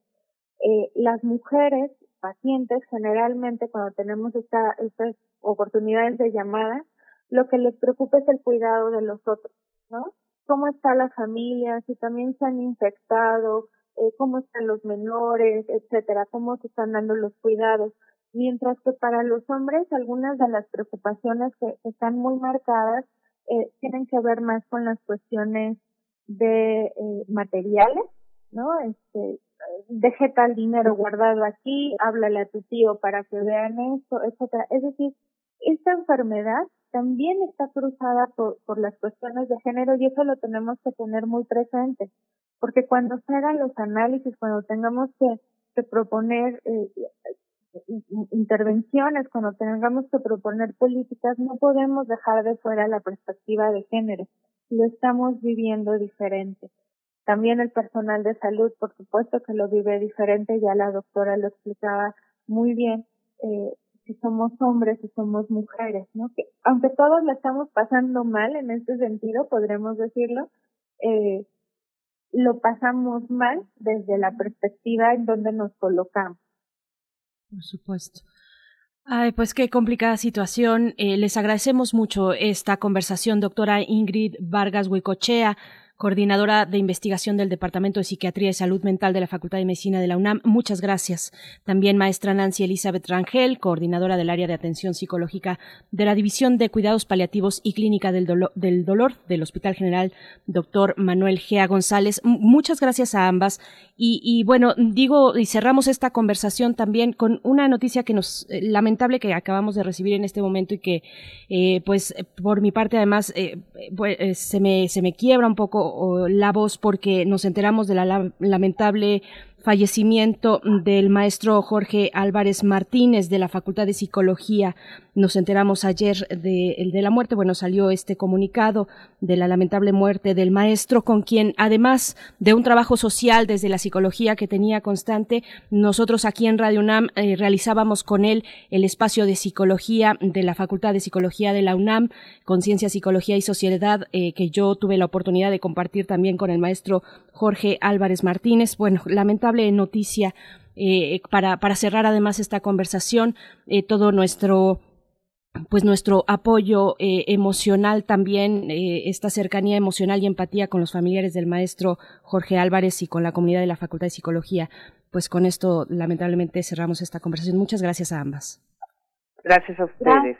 Muchas gracias. Gracias. Ay, Miguel Ángel, pues lo siento, nos acaba de llegar esta comunicación y además eh, pues el maestro fue parte, pues de esta manera que ya mencionaba, de la comunidad de Radio UNAM, además de la Facultad de Psicología. Sí, en el comunicado la Facultad de Psicología señala que el doctor, el maestro Jorge Álvarez Martínez, falleció víctima de un infarto. Este, y bueno, lamentamos mucho, él desde 1985 se ha mantenido, se mantuvo frente a la ayuda, a la colaboración, que, que forma parte del espíritu de quienes somos universitarios. Estamos para servir, estamos al servicio de una sociedad a la que nos debemos por encima de todo. Así es. Bueno, pues nos acercamos ya al cierre de esta emisión y les agradecemos mucho su escucha y antes de, de irnos, de despedirnos, de dejarles en su fin de semana, pues bueno, también invitarles a la serie de radioteatros, una selección de Radio UNAM que tendrán lugar todos los sábados de este mes de enero a las 8 de la noche en el 96.1 de FM. Mañana podremos escuchar El viaje de los cantores de la autoría de Hugo Salcedo, un trabajo de diseño y realización de Eloísa Díez de la Sandía Digital, que además tuvo su paso por aquí, por Radio UNAM, en la jefatura de información hace unos años, de producción, perdón, hace unos años. Esto para el día de mañana, el viaje de los cantores, después el sábado 23 de enero, La mudanza de Vicente Leñero, una producción de Radio UNAM, y finalmente el último mm, sábado de enero, eh, algo que se desprende del archivo de radiodramas internacionales, Adiós de Robinson, Adiós es la pieza Adiós Robinson de Julio Cortázar, discúlpenme, una pieza que fue transmitida originalmente en 1977 en la radio de, de, de, Deutsche Welle, pero que bueno, ahora tiene este lugar aquí en Radio UNAM. No se pierdan este pues estas transmisiones que podremos disfrutar los sábados a las 8 de la noche. Miguel Ángel. Sí, hay que recuperar, eh, hay que respetar eh, el teatro, el teatro que ahora eh, no podemos asistir presencialmente y que nos devuelve a este eh, enorme poder de la radio de transmitirnos esa, esa voz ancestral, esa voz poética, esa voz poderosa. Nosotros en Radio Nam hemos tenido grandes, grandes actores. Hace prácticamente un año revisaba, Frida Saldívar nos enviaba una enorme lista de radioteatros, más tal vez de los que podemos escuchar en mucho tiempo. Hay una enorme variedad. No deje de, no deje de asistir, de asistir a este, a estos monumentos emocionales y éticos que representan nuestros, nuestros radioteatros en Radio UNAM. Por supuesto, está hecha la invitación. Muchas gracias por su escucha. El próximo lunes a las 7 de la mañana hora del centro nos escuchamos aquí en Radio UNAM. Gracias a todo el equipo de este espacio y nos vamos, Miguel Ángel. Nos vamos. Esto fue primer movimiento. El mundo desde la universidad.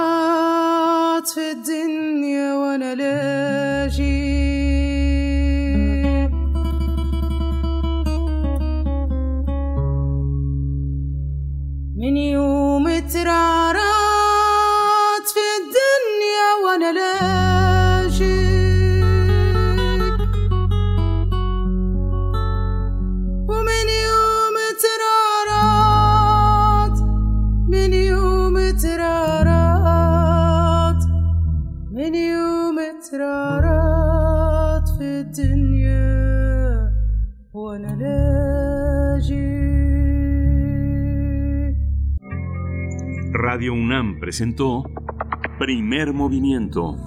El mundo desde la universidad. Con Berenice Camacho y Miguel Ángel Quemain en la conducción. Frida Saldívar y Violeta Berber, producción. Antonio Quijano y Patricia Zavala, noticias. Miriam Trejo y Rodrigo Mota, coordinadores de invitados. Cámara Quirós, redes sociales. Arturo González y Socorro Montes, operación técnica. Locución, Tessa Uribe y Juan Stack. Voluntariado, Isela Gama.